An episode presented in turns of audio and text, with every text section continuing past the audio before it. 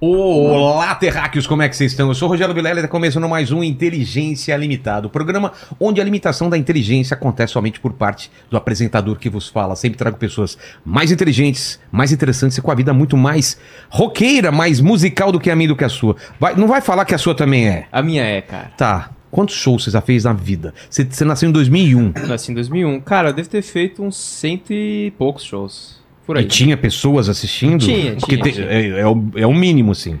Além da sua família? Ti- É, tinha... Alguns shows tinha três pessoas, Tá. alguns tinha 300. Devo dizer que também meus shows de comédia às vezes tinha umas Então. É. oito pessoas só, né? E três do elenco que iam pra lá pra fazer, fazer aquele volume, né? É, e pra fazer aquela média, assim, tipo, ô, seu próximo show eu posso abrir, não É, sei o quê, exatamente. tem essa galera. aí, né? exatamente. Ô, ô, pequeno Padawan, como que vai ser a participação do pessoal hoje? Seguinte, galera, hoje é um episódio extremamente especial com músicos extremamente maravilhosos e especiais, então a gente vai abrir a participação para pessoas igualmente especiais, que são os nossos membros, o Mike Baguncinha e o Naldo Bene, tá certo? Exato. Então, se você não nasceu abençoado igual o Mike Baguncinha e o Naldo Bene, então torne-se membro aí para você poder participar de todas as nossas lives, fechou? Exato, um programa super especial. Eu vou pedir aqui como som. São, vocês estão em cinco. Então a gente vai revezando aqui. E como é um programa especial, sempre peço que as pessoas deem as credenciais para estar aqui, se apresentem. E como eu sou um cara interesseiro, infelizmente vocês têm que me dar presentes. Quem quer começar? Já começa dando Bom, presente. O vamos né? mais lá. novo, ó. Com a Temos- câmera é aquela lá em cima lá. Temos aqui duas coisas que pra você vai ser inútil. É. Primeiro, minha, minha baqueta assinada, né? Tá aí. Você não toca a bateria, então vai ser inútil pra Mas você. Eu, eu manjo, cara. Ó, ó. Claramente. Então, claramente. não, isso eu fiz certo. Não, tá, tá certo? Não, olha aqui, ó. Perfeito. Hum, o que, que você Já- acha? já- fa- já- Pega- faz aí. pegada, Ó, ó, pegada boa. ó o jeito, ó o jeito, ó. Mas eu não fiz assim. O som tá diferente. Ele tá me zoando, é verdade? Pior que não. Não, desafinou na batida. É. Olha, cara, É lindona, isso aí, ó. né, velho. Bonitinha e tem mais uma. uma Que palheta. material é, é, é Isso aqui é feito? o Hickory. que, que é isso? É uma madeira. Madeira, né? É um É? tipo de madeira, é. É. E, e faz diferente. Faz Faz tipos de música diferente, tem baquetas diferentes? ou Tem eu tô baquetas falando- É. diferentes, mas não necessariamente pra músicas diferentes. Tá. Depende do baterista, Ah, é, do, que ele, é. ele- Tem vários tamanhos e É? E etc. pesos também ou não? Vários pesos diferentes, sim. Olha que legal. Muda um pouco o som dos pratos e Até o tal. balanceamento O também. balanceamento, é? Às vezes é mais balanceado pra frente, mais pra trás e tal. Depende do gosto do Se o baterista. cara tem um braço mais forte que o outro, aí tem que compensar na baqueta ou não? Não, o ideal Não, não. assim, É tipo, você- tipo você na joga. musculação. Pô, o isso eu ideal nunca não. vi, mas a ideia é boa. A ideia não é, uma ruim. boa, é uma Não, boa. é uma ideia ruim. Você é jovem. É uma ideia ruim. Você Sim, eu sou. se eu sou... masturba. Pô, peraí. bicho. Já começou Começa assim, velho. Não, porque imaginei assim, ó, o braço direito de repente do cara é mais forte, ele tem que compensar na baqueta. É que é outro Mas eu sou destro, muscular. né? Ah, é, né? É aqui e outra é aqui, né? É verdade. Mas então, normalmente são do mesmo peso, né? As duas. Sim, Ah, legal. exatamente. Pô, briga, vai ficar bonitaço aqui no cenário. Ó, aí sim, ó. E também uma palheta, Ó. Aqui, ó. que também vai ser inútil se você não toca, né? É. Se ninguém roubar de mim, né, Paquito? Hum, Olha aqui. Eu já ganhei várias baquetas, eh, várias palhetas, eu não sei se o pessoal. Essa eu não vou roubar, eu só uso Jazz 3, cara. Que? Só uso Jazz 3. É, tipo de Uhum. traduz palheta. pra- É, paleta de menina. Tá, entendi. Então, Vamos fazer o seguinte. Tudo bem que a minha 103 é uma 103 XL, não sei se é a que você usa. Essa aí é, é, Ah. é semi. Essa tem uma textura. Essa aí tem testosterona, essa aí. Tem, pô, tá cheia. Olha que legal. E você? É, Eu, eu, a presença. eu dou A uma das presença. baquetas, eu, é, Tá, fica sendo uma das baquetas é Isso. sua. Então, comece apresentando o pessoal lá, sua câmera é aquela lá de cima. Bom, eu sou o Bruno Valverde, baterista do Angra. Estamos aqui pra falar um pouco sobre a banda e sobre o futuro de tudo. E é isso aí. Tamo junto. Não, não, mas vocês viram, vieram Tá bom. falar sobre o- o Angra, a gente ia falar sobre Israel e Palestina aqui. Bom também. Podemos também. Pô, Tá bom, eu então, sou eu especialista também. nesse assunto, É, hein? então, tô, tô brincando. Só que Quem- não. Quem é o próximo? Vou- Pode ser. Olha aqui, ó, na tua câmera é aquela lá. Aquela ali. Então, É. tá, eu sou Marcelo Barbosa, guitarrista do Angra, e é um prazer estar aqui. Né, já acompanham. Sejam bem-vindos. programa. É, Obrigado pelo convite. a tua é essa daqui, ó, ó, em cima de mim. É. Eu sou o Felipe Andreoli, mas não aquele que você está pensando. Eu sou o baixista do Angra. E é isso aí, muito feliz de estar aqui batendo papo contigo. E vamos falar sobre todos os assuntos possíveis. Acontece muita confusão quando você dá De seu nome e a verdade, galera não. fala, ah, Acontece não muita lembro é piada, de né? CQC e tal. assim, É, esse dia foi até no Rafinha Bastos, até ele fez essa. oh, É. Desculpa, no. Danilo Gentili, até ele Sim. fez essa piada pela 15 É, vez. você não deve mais aguentar isso, né? É, mas enfim, né? faz Não, mas parte. teve, eu lembro que teve uns haters, né? Ele, fa- ele falava umas coisas de política, às vezes ele vinha, ah, É. essa foi Foi boa, essa ele história é fez- Em boa. cima de você. É, Ele, é. fez, ele fez, assim, uma, uma merda no sentido de que ele arrumou treta. Ele foi no, no Globo Esporte comentar um lance do jogador de vôlei, do Maurício, do vôlei. Como era? Maurício? Ah, né? lembro, lembro.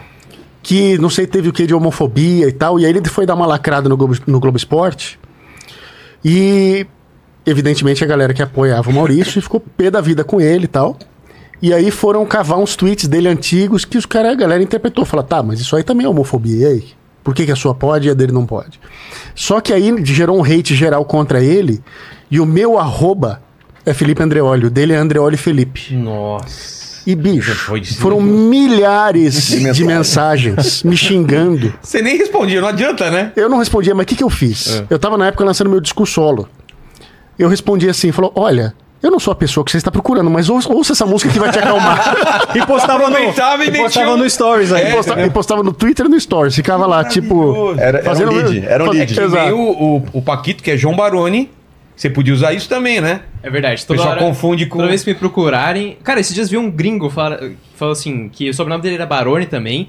Aí ele falou assim, pô, tem uma galera perguntando se eu te conheço, não sei o que. Eu tenho certeza que era uma galera perguntando se ele conhecia o... O João Barone, O, né? É, João Barone, do- do que me copiou, Paralamas, né? é. Que é o cara do Mas Paralamas. você é Baronê. Meu Baroni. Baroni. O dele é ah, o dele é ele. Baroni. dele é Baronê.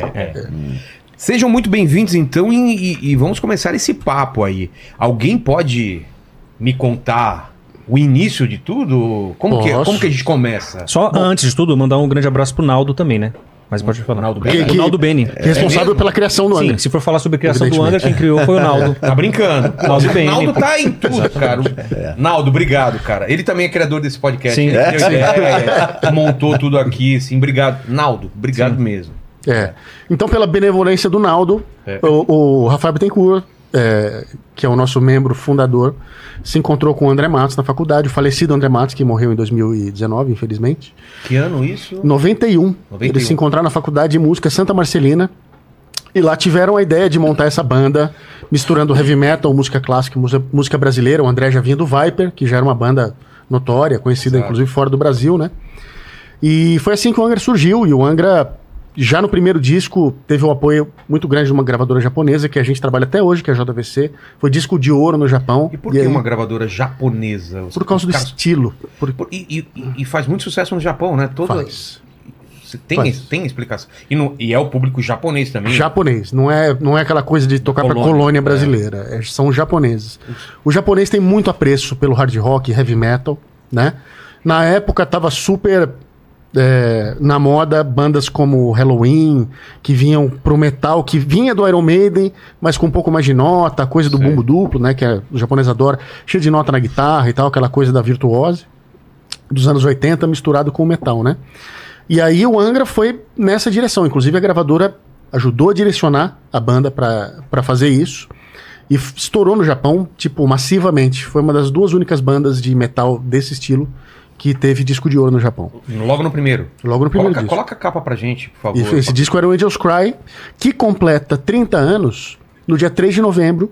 Dia esse que nós vamos lançar o décimo disco de estúdio do Angra, que é o Cycles Oh. of Pain, e que tem um 30 show anos, em São Paulo. Décimo disco. É. No mesmo dia, né? Que o dia que foi doideira, lançado é é. o dia. do- é, e, e sem, e sem planejar. É, Sem É, querer. não foi Sem planejado. planejar. Sem querer. foi coincidência, Coincidência. mesmo. E ele foi muito bem aceito no Japão. E, e a ideia, e a ideia de vocês, o que que era no começo? Olha lá. Esse é, esse é o álbum. É o chamado Angels Cry, meu irmão. Segundo o Neto. Por O craque, o craque Neto. Anjos Neto. Cry, meu irmão. É o craque Neto. Subscribe, irmão. Essa capa vocês vão s- saber quem foi que fez, qual foi Quem a foi o ideia. Alberto Torquato, que era um artista que, que fez várias capas para várias bandas. E ele cr- criou o logo do Angra e criou também essa capa e outras É, bandas. eu, eu, eu sou ilustrador, né? E, e tem essa. essa é, Isso é um quadro pintado, é uma tela. é, então. É. Mas, mas vários, né? Tem, tem pessoal até que usa. É, usava quadro do Frazetta, sabe? Fred Sim, Frazetta, sim, do sim, sim. Boris Valerro. E tinha essa, essa, essa, esse lance de. De ter essas cores, né? De, de trazer alguma coisa medieval, às vezes uma coisa do tipo Conan, essa. estu- Mas, É, Mas o, Angra logo- sempre fugiu disso. então, qual que era a ideia? De, isso que eu ia perguntar. Tanto o logo quanto as capas, qual que era a ideia do caminho de vocês de design? Pareceu o quê? Olha, eu não estava lá, mas eu sei, tá? Tá. Então posso te contar. É, já devem ter falado sobre isso, Com né? certeza. Ah, o Angra sempre fugiu dessa coisa fantasiosa que algumas Épica, bandas né? de heavy metal têm, de falar de lutas e, e de magos e. Deuses. apesar de ter um A A mago gente na tem um banda. mago na Tem banda. um né? mago. É, É mas a- o Paulo lance do Coelho. Angra sempre foi falar da realidade, falar de uma coisa introspectiva, falar da experiência humana, né? Em todas as suas vertentes. E Angels Cry era já sobre isso. Os Angels Cry, segundo o Rafael, são o quê? As crianças de rua, né? Que são os anjos que estavam na rua. Então eles estavam chorando porque eles não podiam viver uma infância plena. Eles estavam na rua pedindo dinheiro no farol, entendeu? É, então é um retrato da pobreza. Isso é uma das coisas que o Angra fala, mas fala de um monte de coisas filosóficas e, e da experiência humana como um todo, mas sempre num, num tom mais realista e trazendo sempre para um lance positivo também, né? De você usar essas experiências para um crescimento, para uma reflexão, para melhorar, né? E o nosso novo disco continua nessa toada, Essa né? pegada, é. O disco chama Cycles of Pain, ou seja, Ciclos da Dor, que tem muito a ver com o período da pandemia que a gente acabou de Paquito passar. também, se tiver capa, hum, joga aí. por favor. E, e com dores pessoais que a gente vive nas nossas famílias, nas nossas casas, né? E a gente naturalmente acabou falando sobre isso nas letras e descobriu que era esse o tema do disco. É, meio que, né? Observando o que, que a gente naturalmente escrevia, mas sempre usando essas experiências. Cara, Bonita, que né? capa foda, mano. Animal, né? Cara, fantástico. Quem foi? Eu mesmo? Não. O ilustrador é o Eric Páscoa, que é meu cunhado, inclusive. É? É uma ilustração digital, né? Ele fez no Photoshop Fez- e... É, provavelmente. É, né? Cara, que E é legal essa capa, porque além do anjo da morte, que simboliza o lance do- Sei. dos ciclos da dor, né? Tem uma coisa meio africana, Tem, Ah, meio... tem, é. Tem É, um lance africanidade. brasileiro. E, e tem vários easter eggs de todos os discos do Angra. Ah, é? Vai, vai falando aí. Abu. Então, por exemplo, no peito dele tem aquela cruz com um tridente Certo. misturado, que é um símbolo que já tá na capa do Temple of Shadows. O colar, que tem a Rosa dos Ventos, é do Holy Land. A fechadura na testa dele é do Secret Garden. A chuva que tem ali representa uma música chamada Acid Rain, que é do disco Rebirth. Tem um coelhinho com uma asa de morcego Então, ali, Cadê, mano? escondidinho À ali na direita direita ali. Ah, É, você tá me zoando. que é do disco Aurora Consurgens. Tem o disco Voador, que é do Omni. Tá. Ah, tem o Fogo, que é do Fireworks. Tem o Relâmpago, que é do disco Aqua. Quem que foi o ilustrador? É teu... Eric Páscoa, É o teu o quê? meu cunhado. Ele deve ter ficado maluco quando vocês passaram o briefing pra ele, né? Enfia tudo isso daí, aí no- todas essas referências. Dá um aí, jeito. velho. Tem o Trigo do Angels Cry, que tem o campo de trigo, né, naquela capa Sei. lá. Então Cara, tá tudo aí. Ficou muito boa. Essa asa, esse cocar de meio asas também, de meio penas, né? É, pra trazer pro lance É. brasileiro também, né? E, e porque o, lan- o lance de ser brasileiro é muito importante. A gente leva isso com muito orgulho e com muita. Vocês nunca tentam Ah, Seriedade. esconder a- o, Pelo o contrário, quadro de ser não. brasileiro. Quero que o pessoal não saiba, né? Que... Pelo contrário, a gente não só tem orgulho disso, como traz várias vertentes da cultura brasileira na música. Ritmos, melodias, harmonias. No disco novo a gente tem participação do Lenine, Pô, né? Tem participação da Vanessa Moreno, que é uma cantora de MPB incrível. Sempre tem muita percussão, Sim. né? E Mas você falou uma coisa que eu achei legal, porque eu sou das antigas também, e eu não sei pessoas como o Paquito aí, que tem 21, 22. 20... Ah, nossa, nossa, que É, velhão, diferença. hein? Agora sim, é um adulto, hein? Ah, eu lembro desses dias. É, eu também lembro há muito tempo atrás. Mas você falou assim, o tema, né, do disco. E isso é muito legal, porque quando saía algum disco, você comprava o disco, ou depois CD, e tinha um conceito, desde a capa ao encarte. E hoje meio foi se perdendo, porque é música, né? É um, singles. É um single. single. E é legal vocês manterem isso. a gente é velho, Não, né? é velho. É. Ele gosta de ouvir disco. Exato. E, e a gente pensa nessa dinâmica, né? Mesmo que a pessoa escute uma música ou duas, vocês pensaram no conceito. Se o cara Sim, escutar sim. tudo, vai ter uma história lá. É, e, e além dessa, da- dessa experiência que você tá dizendo que a gente não tem mais, né, agora? Do, É. Não, a gente da chamava capa. amigos em casa. Pra- pra Vamos abrir, escutar o né? disco que eu comprei. É. Lendo, é, e Lendo, lendo o encarte, né? É, eu, particularmente, não participei muito dessa Não? experiência. Você pegou o quê? disco. MP3? É, não, já o CD, mas não tinha o lance coletivo. de Não? ficar- não, muito não. Não, mas ainda tinha uma coisa que eu, que eu ia falar, que é a questão de ser uma obra, né? De É. você ouvir. Tem um porquê da primeira música ser a primeira e da última ser a Isso que a gente última. tá falando da capa, a capa Enfim, tem um exato, porquê. É. exato. Então, quando você ouve o CD, tem vários CDs que eu- quando eu ouço inteiro, parece que é uma viagem que foi planejada, entendeu? Que você- o cara pensou ali, aqui no meio vem uma balada, que logo depois, já que teve a balada agora, a gente vai pra uma outra.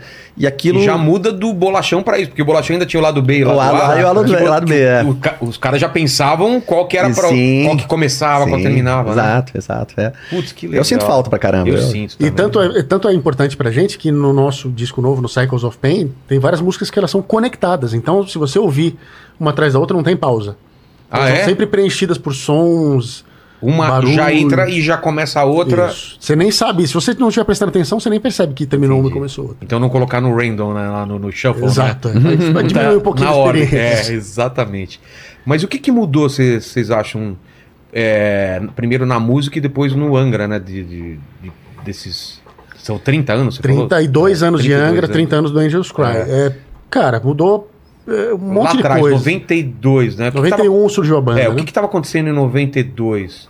O Grande veio depois. O Grunge tava, tipo, Começando. em alta, o Nirvana, tipo, bombando. É. já tinha MTV. Já tinha MTV, o Black Album do Metallica Ah, bombando fortemente explodiu. também, né? Guns N' Roses. Guns N' Roses. Guns N' Roses. explodiu. é. Essa época foi uma época muito, né, pro rock muito proeminente, assim, foi muito interessante.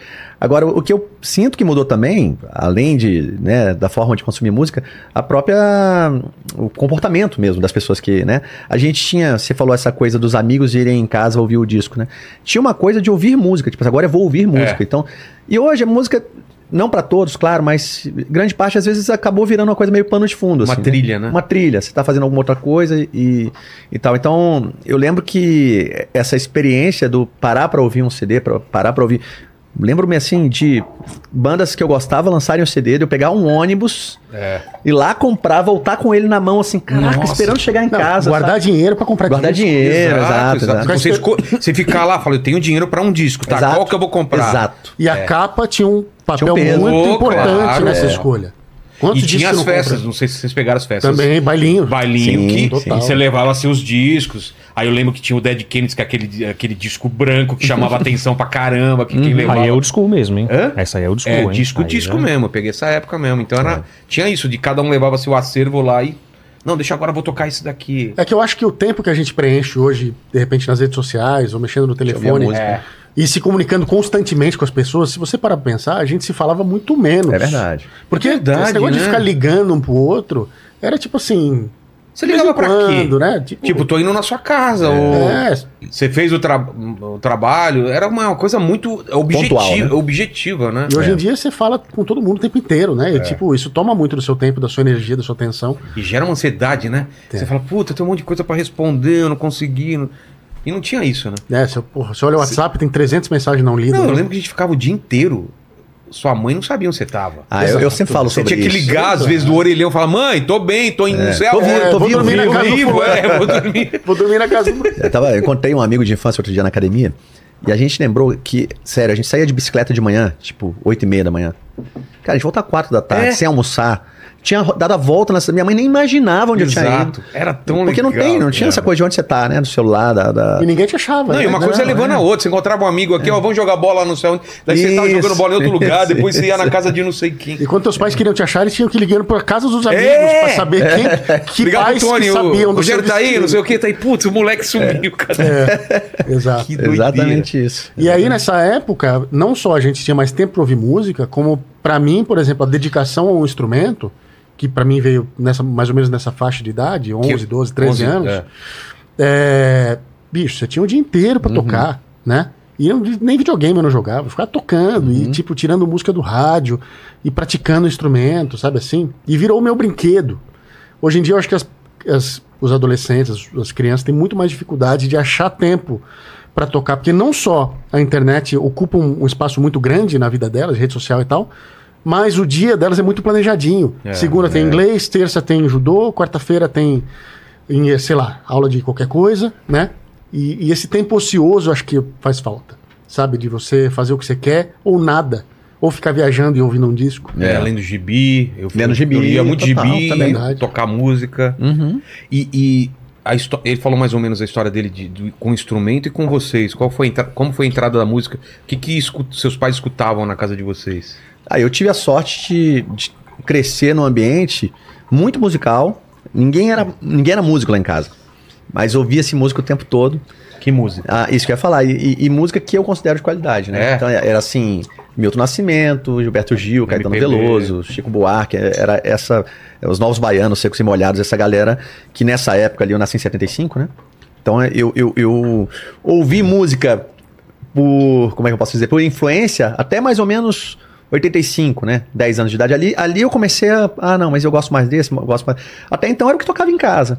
Então eu tive uma, uma, uma formação como ouvinte que eu considero ela, é, assim, fui, fui sortudo, né?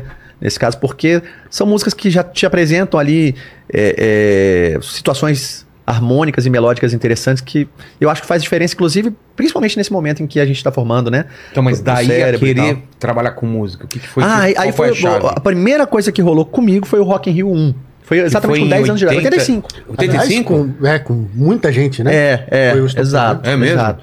Porque, cara, é, é, assim, voltando pra essa época, né? O Rock in Rio 1, ele veio numa época em que muita gente, a maioria do Brasil não sabia o que era o heavy metal, o rock. Ah, o Não, rock, e é até rock tinha, pauleira, né? Rock Não, não, pauleira. negócio do demônio, os caras Isso. fazendo os símbolos, né? Tinha É, É. eu toda tinha essa 5 dis- anos só, eu era novinho. E aí, e aí eu lembro que eu vi isso na TV e assim, não foi um negócio, ah, eu quero ser músico, mas me chamou muito a atenção. Eu fiquei vendo bandas que eu não conhecia, não sabia da existência, não conhecia as músicas, a maioria, mas não conseguia parar de ver aquilo, né? Então ali eu acho que foi onde eu fui mordido pelo bichinho da música e pouco tempo depois disso, lá- ali eu tinha 10, acho que com 12 mais ou menos, eu ganhei uma guitarra e comecei a tocar, né? E você? É, no meu caso, eu cresci- cresci na igreja, né? Então, meus pais, meu pai tocava, toca guitarra até hoje na mesma igreja, minha mãe tocava trompete. Qual então, igreja? assim, é uma igreja evangélica. E Mais no- Batista, o que que é? Não, É uma est- um estilo mais assembleia, mais pentecostal, assim, né? Na época. Então, assim, sempre teve música. Aí eu sempre via meu pai indo pra igreja com um instrumento, ensaiando, e aquele batera, né? Aquela coisa, aquele barulho que chama a atenção, né? Da criança. E toda vez que terminava as reuniões, eu ficava lá em cima da batera enchendo o saco. que depois eu passei por isso também, né? De, de tocar e vinha as criancinhas encher o saco. É. Falava, ah, me ensina isso aqui. então eu comecei com nove anos. Ah, aí tinha um professor que é o, o Lenilson Silva, inclusive, um grande abraço. Ele era do. É de São Caetano, inclusive. E ele era tipo um mito. É ainda, no ABC, né? Que eu sou da, da região lá. Você da onde? É, eu nasci em São Bernardo, sou Mauá a vida inteira e agora É, família Mauá, em meus Santo André. avós moravam lá em Jardim Mauá e eu sou do de bairro Assunção, lá de São- do ABC. Do Barra Assunção é São Bernardo. São Bernardo. Ah, é. sim. São É. Bernardo. Bernardo, é. É. Enfim, aí eu. Ele era um mito lá. Então eu tinha 9 anos e todo mundo só falava. 9 anos, né? As pessoas só falavam disso. Aí um dia ele passou em frente a uma igreja, parou tudo. Esse é o Batera, não sei o que, o Lenilson. Cara, aí na outra semana eu comecei a fazer aula com ele e aí Não parou nunca mais. mais, não parei. Não tinha outra opção na minha vida, a não Então, sei. mas na igreja tinha um preconceito com rock, ou não? Tinha então, é isso que a gente tá até falando antes, que tem uma oficina que foi. Eu comecei a tocar por causa do Walter Lopes, que era o, foi É. o baterista original, né? Do, do oficina e tal. Eu via a música, falei, é isso que eu quero na minha vida e tal. E você podia ouvir até o rock, né? No máximo, oficina. Se você passasse disso, já era tudo pecado, É. música do diabo e não sei o quê. Então, meu background foi sempre de, de igreja, né? Tinha que ouvir isso. Resgate. Resgate, Sim, novo peraí. som, Sei. uma coisa toda. E aí, e. E hoje em dia, como que tá a música? Porque o pessoal fala, não, não, não tem mais espaço pra rock, não tem mais. Como que tá, né? Porque De tá tudo fato. misturado, né? É. Cara, assim, o rock, ele tem uma característica que quem ouve rock não ouve por que está na moda. A pessoa pode até conhecer as bandas quando elas estão em alta, mas ninguém deixa de ouvir o rock quando ele não está. Ah, sim. Entendeu? Então, assim, eh, o rock. É mais o lance das novas gerações de como elas conhecem. É, né? Uhum. talvez m- menos gente esteja sendo exposta a essas bandas. É uma coisa muito de pai para filho. A gente vê isso nos shows. É. O A pai gente leva o filho. É, vê. Pra caramba, pra É. caramba. É, É, tipo, é o orgulho do pai mostrar, apresentar a banda. mostrar a banda que ele gosta pro filho e que os caras mandam os vídeos, né? Marcam a gente no Instagram, tal, nos vídeos, nos stories da molecada ouvindo É. e cantando as músicas e tal. E, e isso é a maneira como o rock tem se propagado. Mas de fato a grande mídia não liga a mínima, né? Para rock e metal. O nego tá interessado em coisa que vende, coisa que faz a galera dançar. A música o mais superficial possível, de mais fácil assimilação possível, de menos desafio intelectual É, Já possível. começa no refrão, dancinha no Exato. TikTok. Ah, Isso que eu ia é falar, o interessante é, que eu tava conversando com o pessoal outro dia. é, é, muitas das bandas, inclusive algumas de rock que foram descobertas, digamos assim, explodiram a- mais recentemente, e também, claro, do- fora do rock também, foi por causa do TikTok, por causa dessas. É? é, Que doideira, cara. exatamente. Não, teve aquele lance do, do Metallica também, das- de que entrou. Tudo bem que Metallica é gigante, mas do, Do daquela. Stranger Things. E- é, teve Stranger uma parada Things, que, é, tipo, exatamente. É. várias, nossa, Master uma galera Puppets. nova foi apresentada ao Metallica. É. Pelo, pelo, pela série, né? E o filho, cara, jogando Roblox, sei lá, esses jogos dele, tá ficando Tears for Fears, que começou a cantar Ai, Everybody demais, né? Wants to Rule the World do nada. Você falei, que Isso que é muito aí ele louco. mostrou- A- a- Até outro dia, tava lembrando essa história com o pessoal da banda, que eu eu tenho um filho também, agora com 19, e quando ele tinha os seus 16, 15 talvez, ele jogava algum desses jogos de, em primeira pessoa, né, de tiro. E aí a gente, eu fui buscar ela no colégio e ele falou, mas, pai, quero te mostrar uma banda muito legal. Aí mostrou o Sabaton, que que eu não conhecia. Né? Eu falei, pô, interessante, né? Eles só- as letras só falam de guerra e tal. Aí eu falei, cara, mas eu sou do metal, eu sou do rock, por que, que eu não conheço isso? Na época eu não conhecia. E você conhece? Ele falou, não, é que a gente joga ouvindo música. E os meus amigos da Europa ouvem muito, não sei mais o quê. Aí coincidiu, de dois dias depois a gente fazia uma turnê no México. Chega lá, o camarim ao lado, quem estava? Esses caras. Esses caras. e, foi suecos, muito, é, é. e aí foi muito engraçado, porque eu entrei no camarim e falei, gente, vocês não vão acreditar, eu nunca tinha escutado falar da banda, meu filho há dois dias, três dias comentou isso, e agora os caras estão aqui do lado. Aí o Rafael, que tá ali, falou, pô, vamos lá tirar uma foto e mandar pro seu filho, ele vai ficar feliz. Eu falei, não, cara, eu vou lá, nem conheço os caras. Não, vamos lá. Aí a gente bateu na porta. tá, tá, tá. Quando eles abriram assim, tava eu e o Rafa, eles, Angra, por favor, tira uma foto com a gente. eu juro, os caras viram o nosso show do palco. Que legal. Então. É, a gente tocando, eu lembro lá os caras, to- porque eles tocam vestidos com roupa camuflada Sei. e tal, tem toda uma coisa dentro do conceito, né? O guitarrista, inclusive, fez um Ah, cover. ele acabou do- de da fazer um Carry On, cover, né? o Tommy, Uma homenagem, é, né? é, a gente Boa. ficou amigo, e o Tommy tava no nosso show no Japão, No foi- Japão, ele foi, comer foi pro sushi Japão. com a gente É, depois, verdade. tá? Gente, É, então é Acaba isso. conhecendo muita banda na estrada. Então essa coisa dos jogos, É. do TikTok e tal, acabaram pegando um pedaço do papel que era, de repente, da TV, né? E até das rádios, né? Porque antigamente tinha essa coisa também, né? Sim, Tem, né? ou toca Jabá e na tal, rádio. né? Rock- é, rádio e TV, né? Eram É. as duas formas de... E agora tem outras formas, porque a gente tem eh, todas essas redes sociais, em especial o TikTok, que entre a meninada tá muito bombado, né? E os jogos, que eu não, nem sabia dessa coisa dos jogos. e Tem, tal. tem- e tem muita banda também que tá fazendo o esquema de crowdfunding, né? Ah, Pega os- sim, uma- eu tem fiz. uma base de fã, não é? Eu fiz. Eu fiz com o meu livro agora, e vou- tipo, ó, eu quero lançar um projeto novo. Quem tá afim, os caras caras bancam, isso é muito legal, essa, essa poss- Exato. possibilidade. Eu, eu fiz um também. disco instrumental, né? Ou seja, uma coisa completamente bancada por mim, sem nenhum apelo comercial de, de mídia nenhuma, né? Então você vai direto em quem vai ouvir o teu disco. Fala, galera, tô lançando esse disco, quem quiser participar, tem tais e tais é, prêmios para você. Tipo, você pode ganhar o disco digital, o disco físico, assinado, camiseta, livro, etc. E a galera ajuda você a financiar o trabalho e aí depois ele recebe esse mesmo trabalho. Acho muito legal isso. Eu já participei de vários como É, eu contribuidor também, também. também. Porque tem um produto muito específico, né? É autografado, é numerado às vezes, tem, ah, tem os Sim. extras, né? Você ganha outras coisas. É muito legal. E, e esse momento, então? Pra vocês, vocês acham que é indiferente a, a grande mídia tá falando, tá tocando, porque vai, vai ter o público, é isso? Cara, é, puta, eu vou te dizer que eu não sinto mais a diferença que tinha antigamente de você ir, por exemplo, fazer um programa na Globo, Tá no Fantástico. entendeu? é. Que todo mundo falava TV na Globo, TV na Globo, TV na Globo, e hoje em dia, tipo, parece que muito menos. Ainda tem, né? O alcance ainda é grande, apesar de ser bem menor. Mas era tipo assim, meu, deu certo, cheguei Mudou a na Globo, vida, é, saca? Fiz o Jô Soares. Venci na vida. Exato, vai no Jô Soares, mudava a carreira da pessoa mesmo. Exato. Mesmo assim, fazer o programa da Fátima Bernardes, que era de manhã, todo mundo numa padaria, onde tivesse, estava assistindo o programa, né? É. que hoje Isso aí tá- tá ficando cada vez menor. É que hoje, cara, tem muita coisa co- competindo pelo tempo da pessoa, né? Sim. Podcast, inclusive, é uma delas, né? Pela atenção, né? da É, pessoa também, né? É. A pessoa tem 24 horas por dia, como tinha há três décadas an- Não, e a, anterior. a forma de consumir também, né? Porque a TV você ficava suscetível, você ficava à mercê do que tá passando na hora. É. Na grade ali, Às né? três da tarde, então deixa eu ver o que, que tá passando, né?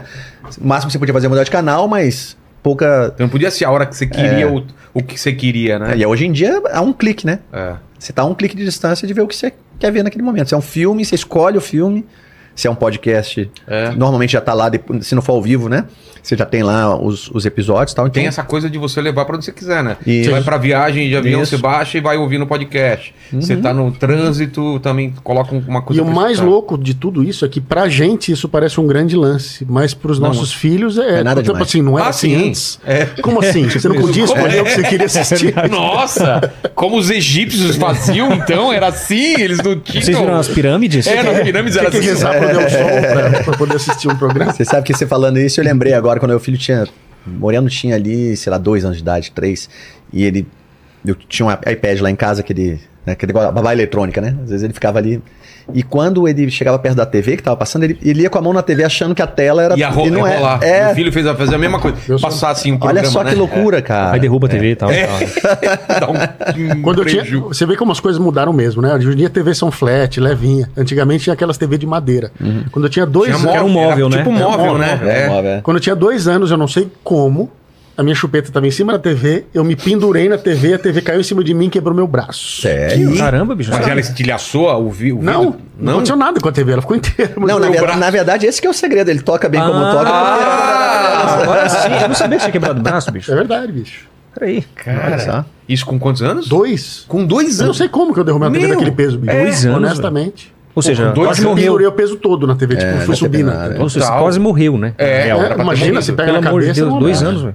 A minha avó tava sentada vendo TV, ela disse que vinha em câmera lenta as cenas. Ah, E ela revoltada, moleque, eu tava assistindo. Plá, plá, Ela desgraçado. fala, tá vendo como TV faz mal pra pessoa? É, né? se fosse na igreja. É, na Pelo contrário, igreja, É. o olho de um diabo, né? Exato, né? Mas nesse clima. Exato. Pelo contrário, falou: vai quebrar minha TV, menino?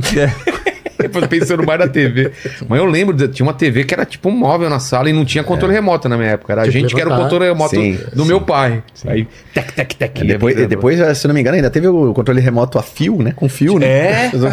Muito raro. Nossa, olha só, cara. E só depois que veio eu realmente o controle Infravermelho, grande tecnologia. Nossa. E tinha, e tinha é, espaço na programação. Tipo, à noite a TV saía do Acabava ar, do ar. ficava Acabava a chuviscado, né? É, Você imagina isso? remoto. É. Outro dia a gente falando sobre isso lá em casa, ah, tem que assistir o Poltergeist, né? É. E tal. A- Aí Tinha eu, isso, tinha os né? meninos lá e falaram, cara, vocês não vão entender o que, o que que é a O televisão. demônio ficar saía do... estática. Pra É. você que né? não Eu, lembra. não, não pe- eu nem assistia Saía da muito TV, estática. inclusive. Fica- a, a criança ficava olhando lá pro, pro chuviscado e saiu o demônio de lá, cara. Era, de- do, né? do, o chuviscado você sabe o que é, né? O chuviscado, sim. É, sim. Porque você é novão pra Não, caramba. chuviscado que- Tanto que eu morria de medo de dormir, às vezes com a televisão ligada, e quando Ah, acordava tava total. chuviscado. cara. E era louco, né? Porque, tipo, um filme de terror, eu acho que tinha muito mais efeito naquela época, que a gente tinha menos informação e menos. Era menos exposto a tanta coisa, né? Hoje em dia é tanto vídeo de TikTok, aqueles Quai, que nego É, faz aqueles vídeos sim. ridículos Nossa. e etc. E Será que o filme de terror tem a mesma eficiência hoje em dia que tinha no passado, né? Ah, Eles, tem eles que- são tem que ir melhores pra- é, também, né? tem que ir Eles pra são outro- melhores Ah, é, a também, história, é. né? Vai mais pro psicológico. É, é, né? o psicológico, exato. Que acho que era tudo mais mítico na nossa É, época, assim, né? A gente era, tudo era mais distante. A TV era uma coisa, tipo. Não era uma coisa. tipo, Era TV, era sabia TV como é que da era família. feito, é, é, é uma exato. briga. Eu e minha irmã, a gente brigava pra quem ia controlar o- Sim, a programação, entendeu? Exato. Tipo, aí eu E quero era uma assistir- TV na casa. É, né? então, por isso. Aí tinha, sei lá, segunda, quarta era ela, terça e quinta era eu, na sexta não sei o que. Tá. Era... Bozo de manhã. É. Eu ainda sou, eu peguei mais antigo, era Bambalalão. Bamba E lá. Caralho, aquele esse eu da não Globo. lembro. O que, que é isso, Globinho. bicho? É, Bambalalão. TV Era um Globinho. programa Globinho. da TV Cultura. né? Hum. Vixe. Bamba lá, não, lembro. Teve, eh, teve o pessoal do Cocoricó aqui, eu acho que é da Cocoricó sua já- assim, época. já- É, é da sua época, né? Cocoricó. O, do, o Paquito já cresceu sem nada na televisão infantil, né? É. Já não tinha. Já não tinha, não tinha. Não tem nem TV na casa dele. Não tem, cara. Minha TV Sério? Minha casa não tem TV. É, pra quê? Não assiste, né? É. A gente fica brincando com o Bruno, mas não é só porque ele é mais novo.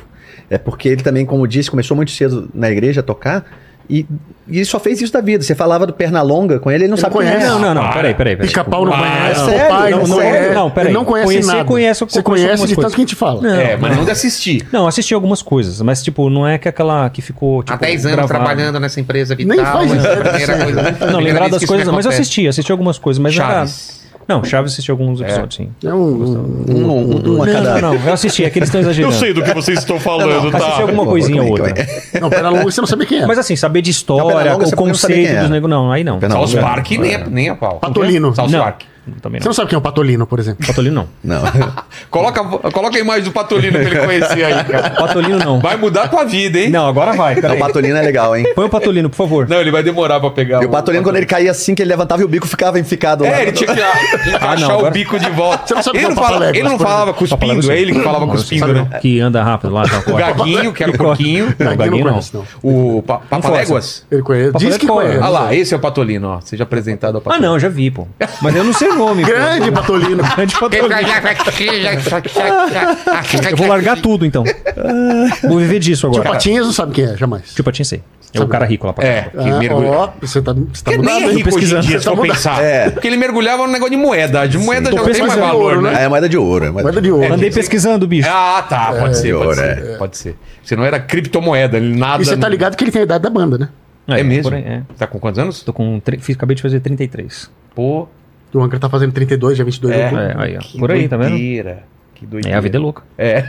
Eu falo que eu ah, ouvi a banda quando eu tinha uns 14, 15, estudando algumas coisas. Usava algumas músicas da banda para estudar um assunto específico lá do pedal duplo, né, na batera. Aí passa um tempo, você tá num negócio legal, né? Isso é louco, hein? É muito louco. Mas co- como foi a. Como foi o caminho pra você chegar na- no. Ah, o caminho foi que o Kiko Loureiro, né, que era o guitarrista da banda, saiu, foi pro Megadeth. Ele entrou em contato comigo uma vez é, por causa do. Ele ia fazer uma turnê no Brasil. Aí precisava de um batera. Aí, através de algumas indicações. A ele turnê chegou a mim- solo, né? A turnê solo dele, é, o disco solo. Aí chegou até mim, mandou uma mensagem. Aí a gente que fez ali aquele. Fez um ensaio, né? Um ensaio. Um ensaio. É? A gente se conheceu Chegou ali. tocando pra caralho. É, Já, já. Aí é brudagem. Saiano. Eu tenho isso gravado, hein? Tudo Tem no gravado. YouTube. Tá no YouTube já? Tem uns trechinhos no Deixei? YouTube. Eu tenho um completo, inclusive vou postar depois. É, aí a gente fez esse ensaio, encontrei o Kiko no dia do, do- do primeiro evento que a gente ia fazer. E aí, depois de uns dois anos, é, enfim, comentou, conversou com o pessoal, o, o batera, o Ricardo Confessori, tava saindo da banda e aí me chamaram pra entrar na banda. Quando eu tinha o quê? 23. É. Tudo isso. Acho que eu tinha 20. agora eu tô- Tá Novinho. Ah, Quase 10 Eu entrei anos já no na Angra banda. com 20. Eu É? Entrei antes dele. É. Como foi a tua história? Cara, eu era um baixista que tocava em algumas bandas aí, né? E o Angra, em 99, três membros saíram, né? O vocal, o baixista e o batera. André Matos, Luiz Mariucci e o Ricardo Confessori. E eles fizeram umas audições para novos membros. E eu tava tão alheio, cara, que eu não mandei material, eu não fiz nada. Eu tava numa banda, eu tava curtindo lá. Como que é tava uma em audição? outra. Você vai lá e toca. Mandar material. Na época Ou eu foi mandava mais material. mandar vídeo de você tocando, ou áudio de você tocando, né? E eu não mandei nada. Mas tantos amigos meus eram também amigos do Rafa e do Kiko, que muita gente acabou falando de mim pra eles, e um belo dia o Kiko me ligou, do nada. Consegui meu telefone com alguém, me ligou e falou: Você quer vir aqui em casa amanhã? Pra gente bater um papo? Não sei se você sabe que o Angra tá sem baixo. Eu, Claro que eu sei. e aí, bicho, eu lembro que até eu falei, cara, amanhã eu vou lá na casa do Kiko, Angra. Eu gostava do, do Angra, do Angels Cry, daquele primeiro disco que eu ouvia bastante. Aí eu falei, bom, deixa eu tentar tocar aqui, né? E a primeira música do Angels Cry chama Carry On. E Carry On é uma música muito rápida. E eu não tava acostumado a tocar esse estilo na época. Eu lembro que eu coloquei o CD player, assim, o Discman, e fui tocar junto, bicho. Nossa, e meu braço começou a doer, travar. Eu falei, amanhã vai ser feio o negócio. E aí, no dia seguinte, eu peguei um busão com baixo nas costas, né? Não tinha carro, não tinha porra nenhuma. E aí fui na casa do Kiko e a gente bateu um papo e tal, e depois foi tocar, mas a gente tocou outras paradas, ficou improvisando jazz, Ah, é? funk, fusion, né? Não o funk da Anitta, né? Funk Tá. de verdade. E, e aí no final da conversa ele perguntou, tá, mas e aí, as músicas do Angra, você consegue tocar? Eu falei, claro que eu Pelo amor de consigo." Deus, claro. Opa! Tá na mão. Mostra aí, mostra aí. Aí eu toquei um trechinho, e o trechinho era fácil de tocar, né? Então. Você enganei, enganou. enganei ele. Enganou o brother, bicho. E o mais engraçado foi o seguinte: eu fui nesse dia e eu só fui confirmado na banda dois dias depois. No dia entre esses dois dias, eu tava caminhando, eu morava ali em Pinheiros, e tava caminhando pro Souza Lima, que era nos Jardins, né? E eu tava atravessando a Rebouças. Sabe quando você atravessa Souza que Lima- o farol tá abrindo? Souza Lima era na José José Maria Lisboa, atravessa da 9 de julho, Ah, tá. né? É um GPS, né? Era um conservatório de música. Não, eu. Eu, é, eu fiz. Eu estudei lá. Você estudou no Souza Lima? O quê? Ah, Eu- Calma aí. Pera aí. É. Não, pera aí. Você- é o que eu você falei, mentiu eu pra te- eu- gente? eu Canto com tentei- Liba Serra. Eu tentei Você fazer mentiu? vocal lá. Eu tentei. O professor. O deve- Liba? Ele deve. Hã? Liba? É. Liba Serra? Eu, será que foi ele? Fa- Não, isso eu tô falando os, de. os cabelinhos de miojo, assim. Eu acho que sim. Tô falando de, sei lá, 20 anos atrás. É isso? Liba Serra, deve e ser. eu acho que o cara desistiu da vida depois. né? Brother, o Liba é um grande cara. E aí? E aí eu tava atravessando quando tá abrindo o farol, assim que os carros estão começando a andar, e eu fui querer atravessar correndo, e aí vê um cara com um carro, e sabe aquela cena de filme que o cara vem pra cima de você, ele freia e você põe a mão no capô, assim? Sei. Aí eu olhei Bem em assim, Nova York, nem em cima do taxista, né? tipo, essa cena É. de filme, quem tava dirigindo? Rafael Bittencourt. Ah, para. Juro, Para. juro, Qual a chance, cara? eu juro. E aí? E aí eu fui efetivado na banda. O cara falou, Não, pô, velho, pô, foi depois pra- dessa- Não é. tem que ser. foi por causa disso. O Fala Rafa- a verdade, você o tava Rafael- esperando ele passar, você tava escondido. O Rafael é místico. O Rafael é místico. entendeu? Ele, ele- ele Ah. entendeu isso como um sinal, Total, certamente. total. Certamente. Era pra ser, né? Era pra ser. Exato. Total. Mu- Isso foi uma coisa muito louca, hein? Porra, muito demais. Imagina se cara. ele me atropela. É. Que louco. Aí que, aí que né? Quebrar o outro braço. É, Você já tinha casado. Aí eu estaria tocando melhor ainda. Imagina. E foi assim, eu tinha 20 anos e eu fui apresentado ao mundo como baixista do Angra no dia do meu aniversário de 21 anos, 7 de março de 2001. Olha só. Cheio de só. coincidências, É. né? Ou cinco Mas você sabe, necessidades, né? mas é. você sabe que no Angra tem muito disso? É. Não sei se é porque, claro, a gente olha muito pra consegue perceber mais isso. Mas é comum, né? Tipo assim. Ah, acho que o artista tem uma sensibilidade, É, né? é. Ah, Mike. O clipe da Gods of the World, Uhum. a gente lançou já três singles, né, do disco novo. O clipe da terceira música que a gente lançou, que deve fazer um mês, quase isso. É, por aí. Chama Gods of the World, a música, né? Deuses do Mundo. E no clipe tem cenas de guerra, porque a gente faz uma crítica social, a gente aborda várias questões sensíveis, assim, né? E o clipe saiu dois dias depois que estourou a guerra em Israel. É. 9 Entendeu? de, de outubro? Exato, o clipe saiu dia. Porque foi tá. 7 lá. Dia, dia, dia 12. É, foi no sábado que treze, estourou. treze. Sexta, poucos treze. dias depois. Tá. Sexta-feira, 13. E Ah, já- na sexta-feira Não 13. sei se foi sexta. não foi? É, Sexta-feira 13. Não, foi É. isso mesmo. Foi? Caramba. E, e, enfim, o clipe já estava gravado, já estava É, não Tá pronto foi quando a guerra por causa estourou. disso, né? né? E, você E vê- aconteceu isso também com a Tide of Changes, que Vocês tem são uma Simpsons, onda. Vocês são os Verdade. Simpsons Ah, é. das bandas, então. Então, Sim, então, lá tem gente não falando isso nos É? Tem tudo lá nos Simpsons, tem tudo na- escondido nos clipes de vocês, nas músicas. O segundo clipe tem cenas com descobridor, extraterrestre, essas coisas. E foi na semana em que teve aquela coisa do México do, Do México pessoal. lá, Ah, que o... O ZT do Sim. México lá. que era cara bolo no ficou- final, É. você viu, né? Os caras cortaram, era bolo. Ah, não. viu Não, essa fizeram cena? o bolo, né? Ah, sei, Não, sei, fizeram sei. o bolo. Mas pô. você viu isso? Eu vi, Fizeram eu o bolo, vi. foi tecido, vai lá e corta, é bolo. Pô, e os, e os queria aquele caras, bolo, os inclusive. caras acham que, né? Você fala, Nossa, genial, os caras, que timing perfeito, É. os caras são foda. Isso aqui é programação, os caras vão lá e... Total. É, Vamos lá ver. Aliás, você podia ir pro show dia 3 de novembro em São Paulo, lançamento do disco, hein? É final de semana? Se for final de semana, eu vou. Sexta-feira. A sexta? Sai do Pô, podcast, vai Sai lá. do podcast, vou lá, cara. Convidado. Claro, claro. É Dá de mesmo? honra, Por favor, Pô, lógico. pô, Dá de fechou, honra. Fechou, Não, fechou então tá. mesmo. Mesmo. É isso aí, galera. 3 de novembro, São Paulo, Toque Marine. Lançamento, É, do Lançamento Cycles of do Pain. Cycles of Pain. Fechou. Que legal. E, e, e a tua história? Ah, eu, eu sou o que tô há menos tempo na banda, né? Mesmo assim, já tô há oito anos, né? Porque eu era uma coisa até inimaginável, porque de já com a formação do Felipe, com o Bruno e tal, de membros originais da formação original, tinha dois caras, que é o Rafael, que tá até hoje, e o Kiko Loureiro, né? Dois guitarristas emblemáticos, tal, aquela coisa toda. E, sei lá, instintivamente eu pensava assim, cara, se- quero que pode acontecer o que for lá no Angra, esses dois, né, são os Então, caras é. que E aí o, o Kiko foi chamado pro Megadeth, né?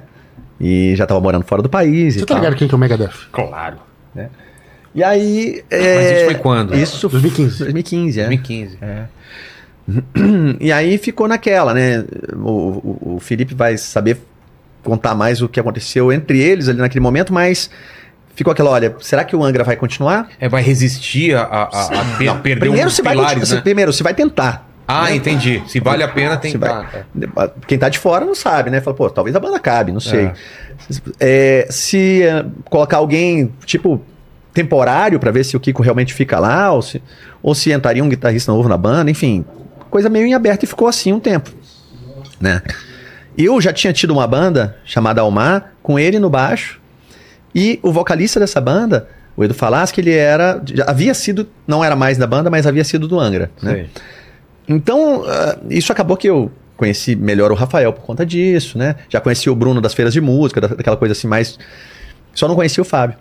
E aí, é, uma vez o, o- o meu partner aqui falou assim: cara, o Paulo Barão queria bater um papo com você sobre o negócio do Angra, vamos lá no. no um flat que ele tem aqui, né? A gente foi lá, você lembra disso, né? Sim. A gente ia tocar à noite com o. Heavy Pop. Heavy Heavy É, Pop. Pop. A gente tinha uma banda que a gente fazia um, uns covers e tal. E aí eu fui lá, né? E ele falou: olha, a gente tá querendo, né, achar a pessoa ideal pra entrar no lugar do Kiko e tal. Explicou mais ou menos qual seria o projeto e perguntou se eu tinha interesse. né? Caso seja você, se tem interesse, não tá nada definido ainda. E eu falei, pô, claro que eu tenho interesse, né? Imagina. E nisso, o tempo foi passando e a coisa ficou meio assim no ar. Um dia o Felipe falou: ah, é você mesmo, a gente vai voltar. Isso aqui. Ó, você vai estrear no Rock in Rio em 2015. Nossa. É. Aí eu falei, sério? Ele falou, sério? Eu falei, caramba, que demais isso, né? Incrível. Ninguém sabia. Segredo, né?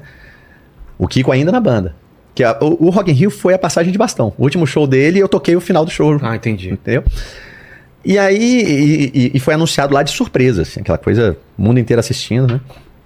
E aí o que aconteceu? Eu lembro que eu fui fazer uma turnê nos Estados Unidos com a Almar, com a segunda banda que eu tocava, e tem um festival que até a gente vai tocar de novo ano que vem, em Atlanta, o Prog Power, que num dia tocou a Almar e no dia seguinte era o Angra. Eu só encontrei com eles rapidamente no saguão do hotel ali, aquela coisa, e eu, pô, não queria ser aquele chato que tá aí, aí, né? Vai rolar. Eu, pô, deixa eu... E ao mesmo tempo eles na correria, porque Aquela assim, não Turnê. liga que a gente liga, não precisa ligar, a gente tipo vai te isso, ligar. É, né? não me Tipo liga, a gente isso. liga. Mas e aí, beleza? E eu lembro que fiz lá a turnê, e aí ó, era Era segunda-feira. Não, era, era domingo. Segunda eu pegaria o voo para chegar na terça, né? No Brasil. E eles já estavam aqui. E o Rock in Rio era sábado. Aí eu, aí eu te liguei. Você lembra disso? Eu falei, cara, eu não tô querendo, mas assim, eu preciso saber se eu volto para Brasília ou se eu fico em São Paulo pra ensaiar. Se vai ter. Ele falou, não, cara, tá tudo certo, só não deu tempo de te ligar. Fica em São Paulo que a gente vai. E aí, é, e foi assim que aconteceu. E A partir de lá eu fiz todos os shows com a banda, né? Entrei- já gravei é, um CD de autorais, primeiro em 2000 e- 17. 2017, um CD ao vivo, um DVD ao vivo. E agora a gente tá lançando o Cycles of Pain, né? Como que vive uma banda hoje em dia, cara? Tem, tem aquela Cara. coisa de estrada pra caramba ainda? Tem uma estrada mais do que nunca, temporada? né? Hã? A- Antigamente as bandas ven- viviam de vender disco É. e saíam para fazer shows para supor para fazer divulgação desse disco, né? E a coisa se inverteu completamente. Hoje em dia o disco é nada mais do que um pretexto para você ir para estrada para Que é- fazer show, que é que é onde aí onde vem a ganha renda dinheiro. mesmo. Que você tem o cachê do show, tem o merchandising, né? Tem todas, todas as atividades relacionadas ao show. E é claro que assim, existe ainda algum dinheiro de venda de disco, mas físico é muito pouco. Principalmente o Spotify, né? É, tem o Que é- digital, que é incrível, né? né? que paga uma fortuna pra gente é, todo mundo mensalmente. reclama pra Viver caramba. só do Spotify, entendeu? Porque é muito pouco mesmo, né? É Bem pouco, pouco, é. São centavos. Você precisa de milhares e milhares de plays pra conseguir alguma grana assim Significativa. significativa e mesmo assim não compara. Ao mesmo tempo, o alcance é muito maior. É. Porque muito mais gente vai te ouvir no Spotify do que ouviria o teu disco, né? E ao mesmo tempo o lance da rádio já não tem mais a- o mesmo peso, né? E e as rádios nem tocam mais esse estilo também, ou são poucas que tocam. Então, assim, é um toma lá da cá, entendeu? É muito mais gente ouvindo que pode ir no seu show, saca? Inclusive tem muita banda que olha lá os- as estatísticas do Spotify pra ver em que países e que cidades você está sendo mais ouvido e tenta marcar shows nesses lugares Faz sentido. né? É, mas assim, a gente vai se virando, entendeu? E, e individualmente, a gente tem outras atividades fora a banda para poder viver de música, né? Porque a banda, além de ser uma coisa que tem todas essas dificuldades e é um negócio caro de fazer bem feito, é, ela é sazonal. Então você vai ter um período de gravação e, e composição que você vai ficar seis meses, oito meses trancado num estúdio sem ganhar um centavo, só gastando. É. E aí você vai pra estrada, você vai tocar um ano, um ano e meio, né? E aí você vai dar uma pausa. E aí tem um próximo trabalho. Então, assim, a cada dois anos e meio, três, você trabalhou metade, rendendo. Então, a gente tem várias outras atividades extra-banda pra conseguir viver de música. Então, não é só necessariamente tocando, a gente tem outros projetos, você faz outras Sim. coisas, mas tem os cursos online que a gente tem, então a gente ensina, a gente é professor, produção, uma certa escola de música, né? A gente vai buscando várias atividades dentro do mundo da música para poder viver de música e não precisar tipo ter um outro trampo e fazer outra coisa que tudo bem se tivesse também, não é nenhum problema, né? Mas eu, acho- eu falo Não é o por que eu mim, escolheria. O É, sonho Eu também. sempre foi viver de música, então a gente busca trabalhar sempre dentro dessa, dessa área em várias frentes, né? E, e a indústria, como tá? Ainda precisa de gravadora? A gravadora é importante nesse. Precisar Depende, né? Depende. Ela faz o que hoje em dia? Porque antigamente ela fazia todo esquema de distribuição, é, prensar e tudo, mas hoje o que, que é que a, uma, uma Então, gravadora aqui o faz? produto físico, ele deixou de ser eh, tão importante. Tem muita banda que nem lança físico, É. lança só no digital. E no digital, você se cadastra numa plataforma, E você sobe, lá sobe a música, né? os teus arquivos lá e distribui para o mundo inteiro, né? Pagando muito pouco. E às vezes não paga nada, só tem uma porcentagem que você paga para as plataformas e tal. O produto físico, ele precisa de uma distribuição, né? Mas muita gente pula essa distribuição e só vende numa lojinha online e fica enviando pelo correio. A maioria, né? Ah, é? Agora, para uma banda do porte do Angra, que ainda tem um volume considerável, ainda faz sentido existir uma gravadora Que distribua, né? que distribua, esse- que vá para os lojistas, que conhece os lojistas especializados, porque só os especializados aqui ainda trabalham com CD e dos que trabalham com CD que trabalham com metal, Entendi. né? Então é super nichado. E o heavy metal tem uma coisa também, o público que vai aos shows, no Brasil também, e no exterior mais ainda, Estados Unidos e, e- e- a- e Europa, né? Japão também.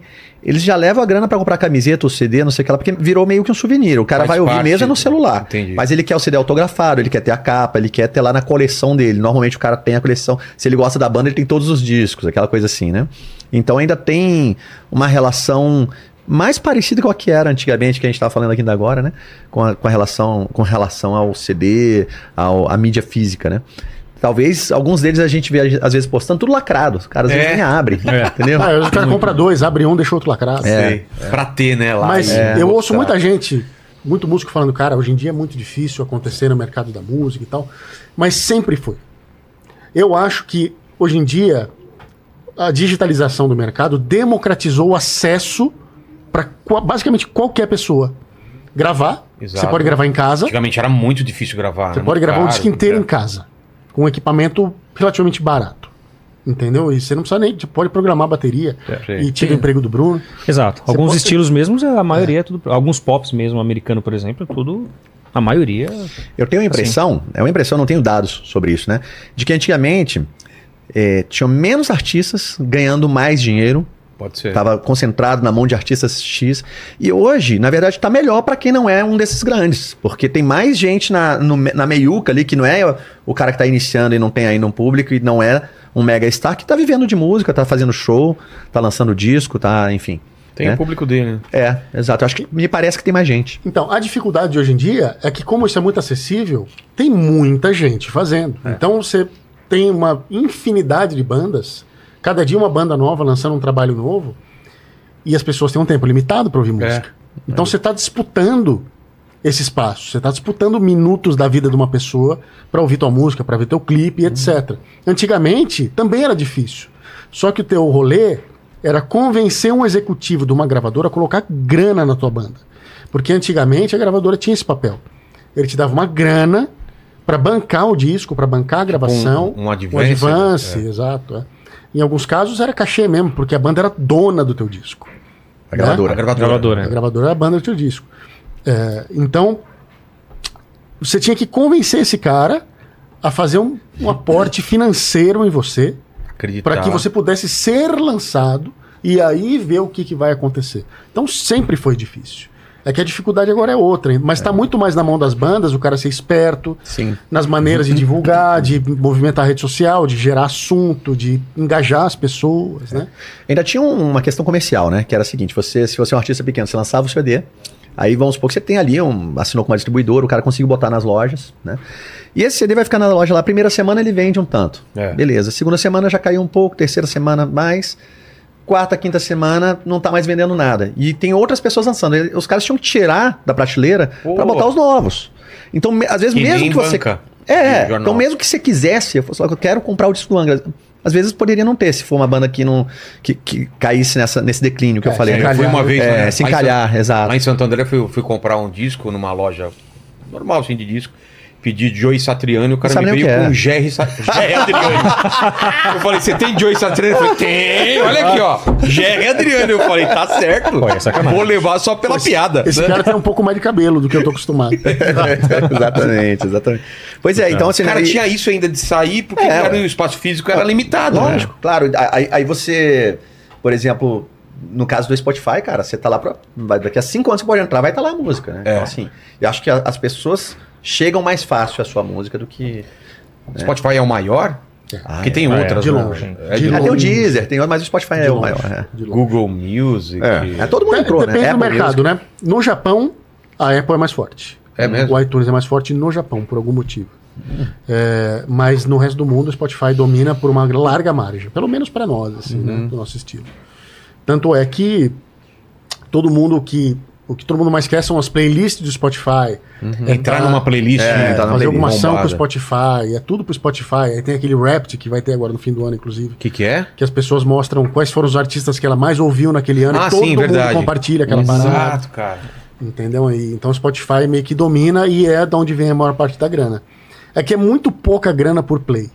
Entendeu? Tem- mas Muito. precisava um movimento, né, pra, pra melhorar isso, porque com certeza eles podem pagar mais, né? Tem vários, e tem, Tem- artistas até que boicotaram, né? É. A Taylor Swift chegou a tirar Difícil a demais. né? discografia dela do Spotify. Ah, outros artistas Mas acaba voltando. chegaram a fazer isso, acabam É, voltando. é, Não porque tem como, né? Não tem como.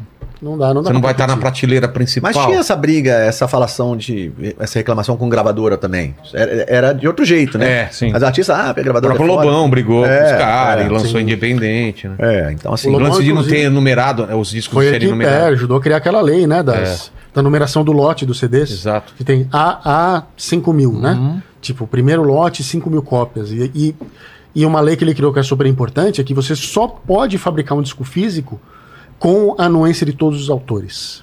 Então não tem mais aquele negócio de uma gravadora mostra um contrato com a banda e vai lá e fabrica quantos discos quiser. Porque era muito mais difícil de prestar conta. O cara É. podia fabricar 10, falar que fez 5 e ter disco pirata oficial no mercado. Ah, entendi. Isso acontecia muito. Jogava para pros piratas pra ganhar um dinheirinho Então agora fora. para todas as tiragens a fábrica precisa da autor- da autorização de todos os autores, né? Para poder fazer e ter um controle maior do que é feito. Que doideira. Ô, Paquito, qual é- quais as dúvidas aí? Suas ou da galera?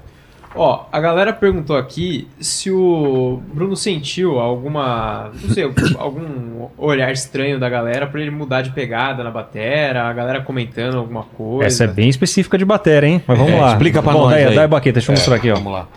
Pegada Existe. de baqueta. Qual que é essa câmera que mostra aqui ou não? Como que é? Você quer o Qualquer quê? uma? Tem uma de cima aqui, ó. Tem uma de cima, dá uma olhada na de Cadê? cima. Olha lá, olha lá. Ó, aqui, ó. Aí. Aqui, ó. Tem essa pegada que chama Traditional Grip. Eu sabia já. Sabia? Traditional Claramente, Grip, né? claro. Você toca claro. com essa ou não? É, eu prefiro a outra A que outra que eu chama... vou- essa aqui é a Matched Grip. Is- Como? Matched Grip. Eu, não, a outra é mais fácil de falar, eu prefiro a outra. tá. Ou seja, essa aqui, um chamam de pegada É. moderna, American Grip, aquela coisa toda. Tá. Então eu tocava assim, isso não é tão comum no metal ou no rock, Tá. certo? Então eu mudei pra essa pegada aqui. E aí muita gente ficou falando, os bateras, né? Mais nichado, claro, porque eu mudei. E eu mudei porque eu quis, basicamente, não foi por nenhum motivo de. Mas as porque duas a- pegadas dá pra tocar todas as músicas ou tem umas que dá são pra fazer melhores? acontecer, É. mas Na verdade, a traditional é o mais difícil, né? o traditional é? mais difícil, porque tecnicamente você precisa fazer uma manutenção a mais, porque é uma pegada que não é tão natural com o movimento. Porque isso aqui seria mais natural do que esse movimento rotatório. E machuca mais também, né? pode machucar mais se você não tiver uma boa manutenção. Então, a única dificuldade que eu tinha que leva mais tempo para você estar preparado para aquela situação. O que mudou para mim é que hoje a minha preparação é um pouco menor, na, na- tipo, porque essa mão esquerda é a que você desce. Vira A... vagabundo. Peraí, não, vagabundo jamais. É, você tem que descer a mão na caixa que a gente Sei. fala com a mão esquerda, porque eu sou destro, né? No, do jeito que eu toco. Tá. Então, essa preparação para essa pegada mais agressiva, vamos dizer assim, tem menos é, preparação. Então, fica mais tranquilo para você estar sempre em dia com a sua técnica, entendeu? Cara, o trabalho do Batera, num estilo de uma banda como Angra, é uma coisa atlética. É mesmo? Mesmo. É, não, é- Você vai lá no é- dia 3, lá no Porto Perde, Marinho. perde um... Dá pra suar um pouquinho? Sim, não, eu, eu já me pesei uma vez, não sei se foi no show de Recife, que eu não toco, tipo, sem camiseta, não, não, não, tem- não é meu estilo. Mas uma vez a gente foi fazer, inclu- inclusive voltando da Europa, a gente estava acostumado ali com aquela, aquele ambiente, aí a gente voltou, foi- acho que foi o primeiro show em Recife, um negócio assim. Mas tava um calor, assim, que ga- bizarro. No meio do show eu tive que tirar a camiseta, porque tava pesando a camiseta de verdade pra tocar. E eu lembro que nesse dia eu me pesei, porque eu, eu tava curioso, eu acho que foi tipo assim, um quilo e meio, quase dois quilos, obviamente, de líquido, não tomei água, e eu lembro de me pesar antes e depois do show. Cara. É. Só que assim, foi ó, o dia mais cansativo que eu suei na vida, assim, Não, foi você bizarro. assim. Você vai lá no dia 3, lá no Toque Marine, você vai ver, cara. É assim, é bizarro, porque é. Não só é, ele toca com pressão e etc., mas é muita nota, as músicas são muito rápidas, muito intensas. É. E o baterista pra tocar esse estilo aí, meu, o cara realmente precisa de um preparo físico, tanto é que você tá fazendo uma manutenção. Não, eu tô né, fazendo de- É. agora até, é, também você tá falando lance da academia, faz acho que dois meses que eu comecei a fazer e tal, e o lance do Nunca fez academia. bicho. Nunca tinha feito academia. Pô, pra então, fortalecer, então, né? É. mas agora eu tô fa- a idade tá chegando, você tem que fazer um fortalecimento, as costas e tal. E já tô sentindo diferença. Só que o cardio em si, né? O aeróbico, a batera já tem disso. Mas sempre gostei um pouco de, tipo, fazer, sei lá, caminhada, correr, aquela coisa toda. E intensifiquei isso na academia também, tipo, fazendo escada, sabe assim? Sei, Pô, sei. escada você faz 15 minutos e parece Porra, que tá que- morrendo, né? 15 minutos de escada? Caralho. É, não, mas e, eu. as, e as costas não ferram muito também? Pela posição? Então, Fica- as costas é o que mais ferra, né? Porque é uma posição que não acaba não sendo tão natural É. pelo tanto de coisa que você tem que fazer. Então, teve até um episódio agora também, em junho, a gente foi pra Europa. E por algum Mas não motivo. dá pra uma pessoa ficar fazendo massagem nas suas costas enquanto você tá tocando? Seria bom. Eu sei que seria, Seria estranho, bom. mas você tá Você faz tocando- massagem? Inclusive. Inclusive. Não, mas eu ia sugerir o Paquito. Você é que bom de muito massagem? massagem. Ah, Imagina, eu sou, eu sou. imagina um Então, Paquito hum, aqui atrás. interessou, então, é, hein? então você- faz o seguinte, então deixa Interessou. quieto. Vai com as costas doendo mesmo. É mesmo, né? Já que- Então, aí na, na Europa lá, tipo, o banco da bateria também, que é tudo muito específico. A Sim. sua altura conta, tudo conta. E tentar tudo ajustadinho. Exato. Você não- porque você fica muito tempo ali sentado fazendo um movimento excessivo. O banco estava um pouco é, mexendo um pouco, balançando. Então você tem que ter um equilíbrio total na perna para tocar os dois bombos ali. Cara, no meio do show, eu comecei a sentir uma dor nas co- na lombar bizarra, porque Você o tava banco- tendo que fazer uma força pra manter. pra né? ficar equilibrado. É. Compensa, né? É, é- é exatamente É. equilibrado na batera. E aí eu fiquei assim uns...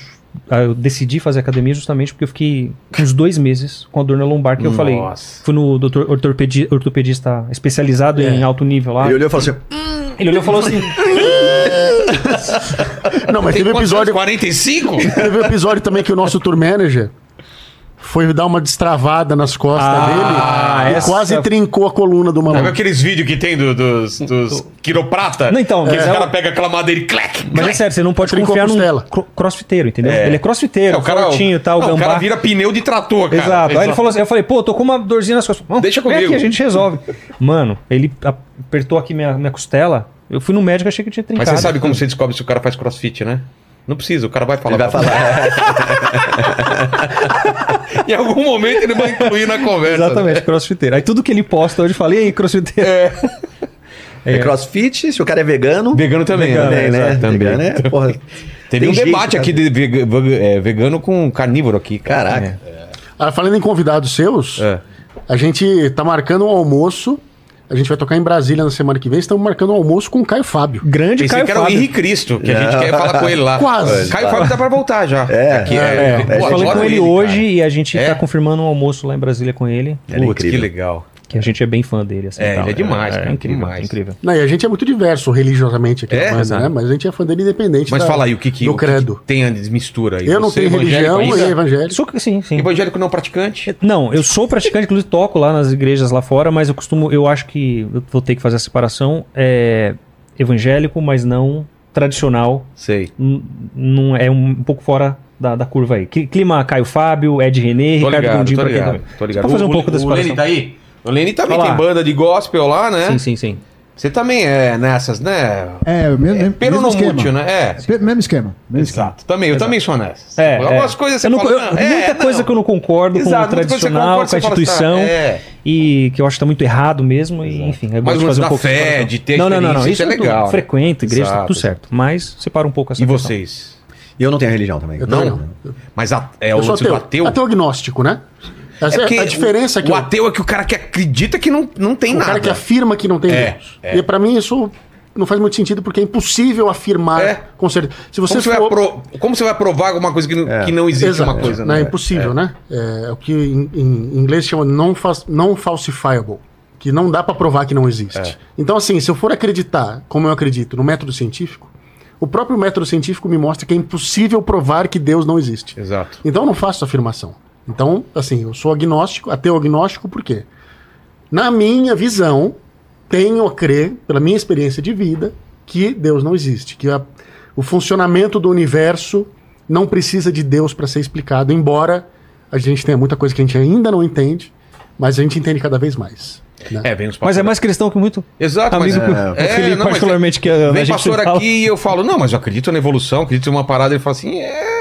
Eu falo, não, mas é, é, Isso, é isso que eu sigo aí, É, eu cara. também. Acredito na ciência Eu e acredito também, religião. total. E, é- e dá Os certo dois, pra mim. é, exato. Dá, pra mim também dá, funciona, claro que dá. Ô, Claro que lógico. dá. Precisa cara. concordar com tudo e tá Exato. tudo certo. É. Cada É um faz o seu. engraçado isso, que apesar de eu não, não- de eu não frequentar nenhuma igreja, né? Muitos dos meus amigos mais próximos são evangélicos. Muitos, assim. Não, claro, não foi escolhido, mas ah, por algum motivo Mas acontece. tem uma questão, acho que nesse caso, é, talvez seja o lance da música também. Pode ser. Alguns amigos É, que são pode da ser. Uhum. música, porque a igreja é um. É um, sei lá, é um celeiro, é um né? Uhum. celeiro de músicos, né? Muita gente sai de lá, Músico né? muito bom, É né? Exato. É, a igreja muita é, gente é boa. incrível pra isso. Porque você tem acesso, a criança fica ali querendo fazer aquilo, né? Quer ficar E é uma falando. música de qualidade hoje em dia, né, cara? Eu não manjo muito de música, mas você vai nas igrejas, os caras tocam. Cara, Ai, não, é é incrível. Tem umas igrejas que. Tem muita coisa E incrível. gente é também com, impressionante. com- com- no vocal também, destruindo. A cultura lá. musical dentro da igreja é incrível. assim. E, e vocês foram, ó, deve ter ido, né, na- na- lá nos Estados Unidos, naquelas igrejas. ah, Aí Sim, tá- ele é, eu, tá tô, morando eu, lá, moro- ele eu tá moro em morando lá. Los Angeles, né? Nossa, faz cara, já uns fui quatro uma- anos. né, é cara? incrível, Cantar um pra cara, aquele coral Eu preciso é um absurdo. ir a próxima vez que eu for Sim, lá. vamos É de lá. arrepiar, Inclusive, é uma coisa, de velho. repente você até toca. É, Dá pra fazer. Eu tenho Sério? um amigo, um amigo Deixa os meu, caras ele- saber. Não, mas ele- eles são um pouco diferentes daqui. Eu já acho que já, a gente já falou sobre isso. É mais não- de boa? não- É, não. Sei lá, tem um pouco mais de respeito, sabe? Assim, nessa questão de, pô, na sua fé, diversidade. na Ah, isso- diversidade Ah, isso- isso é que Precisava religiosa. mais, fé, né, é. cara? Precisava mais disso. Então, tem essa questão, mas não é tão forte. Tipo assim, ah, pô, você é isso, então nem, nem, nem pisa aqui nesse palco, sabe? É um pouco diferente. Mas eu toco numa igreja lá que é, é grande, Você assim. mora onde lá? É, em Los Angeles. Los Angeles? É, aí essa, essa é uma das igrejas que eu toco lá. Eu toco em umas três igrejas. Aí tem a igreja né, black, de black music, que Sei. é gospel. Aí tem a do worship, que é diferente, enfim. Tem uma lá que a estrutura é, É, Absurdo. toda vez que eu vou lá é incrível. assim. É. Mas você sabe que eu toco com músicos evangélicos? Eu tenho um, um grupo É uma instrumental, boa escola mesmo, instrumental então? chamado É, é uma escola. For Action. Tem um grupo instrumental chamado For Action. E tem eu, que sou ateu, tem o Sidney Carvalho, que ele é cristão, mas não é evangélico, e tem dois evangélicos, né? É, mesmo. E a gente fez um monte de apresentações em igrejas. E aí o que aconteceu? É, muitas vezes surgiu o assunto de, da religião e etc. E eu fui perguntado, né? Porque como eu não era evangélico, os caras perguntaram, tá, mas você é cristão, não sei o que lá? E aí teve algumas ocasiões que eu falei assim, eu nunca falei que era ateu, porque eu não queria soar ofensivo, né? Entendi, já. Pode ser meio chocante, você tá na igreja e falar que é ateu, né? E eu falo assim, não, não tem religião. E eu vi pessoas levantando. Olha só. Mas não foi a maioria. Sério? Eu acho que assim, as pessoas têm uma, um lance da empatia, né? De, tem uma unidade de você ver que é uma pessoa ali que, tipo, tá falando coisas que fazem sentido e falando coisas legais. E tem gente que, assim, o título importa mais do que o que você diz, a tua ação, né? Então, mas eu acho que assim, isso parte muitas vezes dos líderes, né? Também acho que tem muito a ver com Totalmente. isso, Não é? É, exa- exatamente. O direcionamento que ele Exatamente. dá, né? Até porque, Não pode isso, aquilo é errado. até porque não foi Jesus em si que criou A a- religião, o, né? É. o cristianismo em si, né? Então, as Constantino, pessoas que né? deram o, tes- o testemunho né, ah, dele e tal que criaram. Então, ele andava como uma pessoa comum, né? Entre É. aspas. Total. Andaria até com o Paquito, cara. Até. Será? Até mesmo. não, aí eu acho Não, que. Aí acho que será? não, calma aí. Ah, peraí, Não, vou pensar. forçada, bicho. Aí é forçar. Ai, cara, acho que não, hein? Não, É. pai, você forçou a barra. Paquito chegar perto de Jesus, acho que pegava fogo, não pegava, Capaz, queimava, capaz. flambava na hora. Manda aí, o, o Paquito. arbusto em chamas. É o, o bigodinho dele pegando fogo. Ó, tem duas perguntas pro Marcelo aqui. É, eles perguntaram se você tem muito que lidar com fãs que tem essa cisma aí do fantasma do Kiko, se a galera ficou chateada com a saída dele, coisa do tipo. E qual foi a música ou o solo mais difícil de tirar dos solos do Kiko? Bom, não, né? Eu dei uma sorte incrível de ter sido muito bem recebido pela. Não é sorte, não, né? É, enfim. Não é sorte, não, é mérito. Obrigado, meu amigo. E, e fui muito bem recebido pela galera e tudo. É claro que assim, é, eu, eu acho também que, que o fato do Kiko não, não, não tinha não ter sido uma briga ou coisa assim, ele, ele saiu para algo que era maior e que ele já buscava há algum tempo. Então foi uma escolha dele também. Porque eu acho que é diferente quando existe uma ruptura, É, né? Você quando pega tem lá, tipo, briga, né? Guns N' Roses, aí os caras ficam esperando o Slash voltar e não sei o que lá, aquela coisa toda. Então, nesse caso, foi uma, foi uma coisa pré-acordada entre eles, né? E tudo. E, cara, eu, eu já tinha. é, já conhecia, o público já me conhecia, não todo o público, mas um pedaço dele por causa do Almar, que era mais ou menos o mesmo estilo, assim, né? E, e, claro, quando eu entrei no Angra, isso se potencializou mil vezes mais forte. E, e eu acho que talvez também essa base de pessoas que já me conheciam, já me conheciam na época, ajudou a, a já, não, cara, você não conhece o trabalho e tal. Acho que teve um trabalho de formiguinha ali que aconteceu naturalmente também, né? Com relação à dificuldade das músicas, cara, tem muita música difícil, né? Eu não acho que. Eu não acho. Poxa, tocar Angra é uma, é uma, é uma tarefa árdua, né? O Kiko é um guitarrista incrível, exímio e tal. Mas pra mim as mais difíceis são, é, é, são as músicas mais rápidas, né? Ele falou da resistência, né? Da- com relação a. Qual foi a música que você citou? Carry on. Carry On, né? É. E tal. São músicas assim, 170, 175 BPMs, né? Que é uma coisa bem. Você tocar a música inteira ali. é, você tem que É estar um preparado. desafio, é. é. você tem que estar preparado. Não é, É. não é tão físico quanto é pra bateria, mas, mas é pra alta guitarra, performance que também. tipo de preparo? É, é- é tocar. Não, não, fora. Não, aí eu faço musculação, também faço negócio- tudo. é. Não, não, não, fa- não faço nada. Eu não faço Pro nada antebraço. exclusivo pro antebraço. Ah, não? Eu não, porque. E- e eu tenho que, to- é, tem que tomar certo cuidado, Por mesmo quê? quando é secundário. Se fizer É. muito, é trava, ruim. trava, trava. Ah, é? Você pode Trava. forçar a barra também, né? Uma coisa que você Ah, já faz. é. Na verdade, a gente já faz o overuse do, de tudo, né? A Isso, gente tá isso. Uhum. sempre no nosso limite Tá. extremo de alta performance de cada instrumento. É se você for forçar aquela musculatura também de uma É arriscado, forma. Romper alguma Exatamente. coisa. É, aí, eu- Tendinite, né? É o principal. Exatamente. é, o, o- o Aquela- Felipe, por aquele exemplo, imagino que. condilite também, o né? Pode Felipe dar. joga tênis, né? Imagino que pegue bastante, né? Nesse Cara, caso. não pega porque eu tenho uma técnica correta. Eu Não sou nenhum exímio tenista, mas eu tenho um professor muito bom que ele, inclusive, é fisioterapeuta e entende tudo de biomecânica. Então, ele me ensinou o movimento que não pega tanto o antebraço. certo que o braço ele é só o fim da alavanca. É, né? entendeu? A força não parte do braço. Usa muito ombro? Começa no pé. Ah, é? Começa no pé, giro do tronco, e aí você vai distorcendo o corpo inteiro. Um e chicote. o braço é o final. É, o Que é o chicote, que É inclusive está na Que assim bateria como o também. soco também é o mesmo. É um princípio. chicote, é mesmo. É mesmo? né? Sim. É. E na bateria também. Então o que acontece? Quando eu, quando eu Movimento de chicote. todos os exercícios de puxar, vamos chamar assim, os que são para as costas, né? Eles já pegam o antebraço. Não tem jeito de você fazer eles. É, costas e Você vai bíceps. se pendurar na barra, você- isso aqui tá forçando pra É. você segurar lá, né? Então já é o suficiente. Eu- eu não- a não ser que você seja um, um- um- um fisiculturista, né? Que precisa ter todos os músculos o mais harmonioso possível. do que co- não é aí os pra- caras fazem pra Igual os cada- meus, né? É, tipo você, É, né? é, dá- aí os caras muito fazem, né? perceptível. Separado. Gigante. Gigante, cara. Nossa, tá difícil ficar parado assim, normal. Aí, nesse caso, os caras isolam tudo, né? Faz pra trapézio, faz, quer dizer, isolar, entre aspas, porque é impossível também isolar É. 100% só o... Mas no meu caso, eu faço os, eh, mais multiarticular, ah, esses ma- multiarticulados, né? Que pegam várias articulações. cardio pra- também, É, né? tem- tem cardio, cara. Mas, Mas eu acho que a musculação também, ela é mais para as partes que são acessórias ao tocar. Que é a pose que você faz, é você ter pique para fazer o show. Abdômen também, é né? você core, aguentar no sem geral. dormir, O core, é. aguentar, tipo, viagem de van, É isso viagem de avião. Isso mata, o né? tocar em si a viagem mata pra caramba, não é é? a pior Não, coisa. A galera acha, ah, que vida boa, vocês estão sempre viajando. Não, cara. A vida é boa, eu não vou reclamar. não. É. Eu sonhava de adolescente ter a minha banda, viajar pelo mundo, lançar disco e tocando metal. E eu estou realizando meu Olha que sonho é legal. todos os dias, né? Mas não dá pra dizer que a parte É da fácil. viagem, a Porque logística é- toda envolvida não É, espera no aeroporto, atraso, aí tem van, a van. É. O pré e pós. Corre, corre, corre, corre. É espera, espera, espera. Corre, É. corre, corre, corre. É, espera. a gente, Corre, fala, corre, a gente corre. fala que a gente paga pra esperar, não é pra tocar. É. Tocar, a gente toca de graça. Exato. O, Porque aí você o show terminou- mesmo é a. Duas horas por dia. É. Às vezes termina um show, no nosso caso aqui no Brasil tem essa cultura de tocar um pouco mais tarde, principalmente o nosso estilo. Termina, sei lá, meia-noite e meia, uma hora. Vai pro, aí tem todo Tem um- aquele tem um pós, jantar, aquela né? coisa toda. Vai pro hotel, às vezes sai, sei lá, seis, o lobby call é seis horas da manhã. É, no Brasil- Dorme duas, três horas É. por noite. No Brasil o bicho pega, porque bom, Europa e Estados Unidos você tem toda uma rota que você consegue fazer de ônibus, de, né? Verdade. Aqui, eh, normalmente a gente termina o show duas da manhã, vamos pôr aí, né? Chega no hotel quatro, ou cinco, ou seis, tem que estar no aeroporto já pra pegar o voo pra próxima cidade, né? Sim. Senão não dá tempo de chegar. Mas ainda assim vale a pena. Só pra não. Não, Claro que Não, eu já não, tô não. falando isso porque. É, não, vale a No podcast pena. lá com, com o Maurício lá, começou a falar tanta coisa ruim, eu falei assim: peraí, não, deixa, deixa eu falar que É. ainda é legal de fazer. Se não, Não, parece que. a gente tá contando um bastidor aqui, que é uma É, coisa exato. que deixa a gente Na cansado, verdade, é mas não- tão legal que você encara Exato. toda essa. É, apesar esse disso, é. perrengue. Mas quando pra fazer inventarem isso. teletransporte, Ah, aí, não. mano, Aí. va- pra meia hora antes do show, você A teletrans vida- é teletransportar. Uma hora, porque tem que aquecer. Tem que aquecer, Ah, é. uma horinha. Uma né, horinha. Trinta- Mas assim, a gente tem hoje em dia uma condição muito boa. Então a gente muitas vezes nem passa som, a equipe passa som, você chega lá, tá tudo pronto. A gente viaja com o nosso sistema de monitoração, que, que a sua monitoração ela tá mais ou menos igual todos os dias, tem um bom ponto de partida. A equipe se ferra Aí que- aí que é valendo. foda. É. aí que é- É, a Não equipe, Eles são os Enorme. verdadeiros heróis, cara. Que assim, é- mala. Não come. a equipe é complicada. É. Eles porque, realmente. porque eles chegam muito antes da gente pra montar tudo e passar tudo. Carrega peso. carrega peso, monta tudo.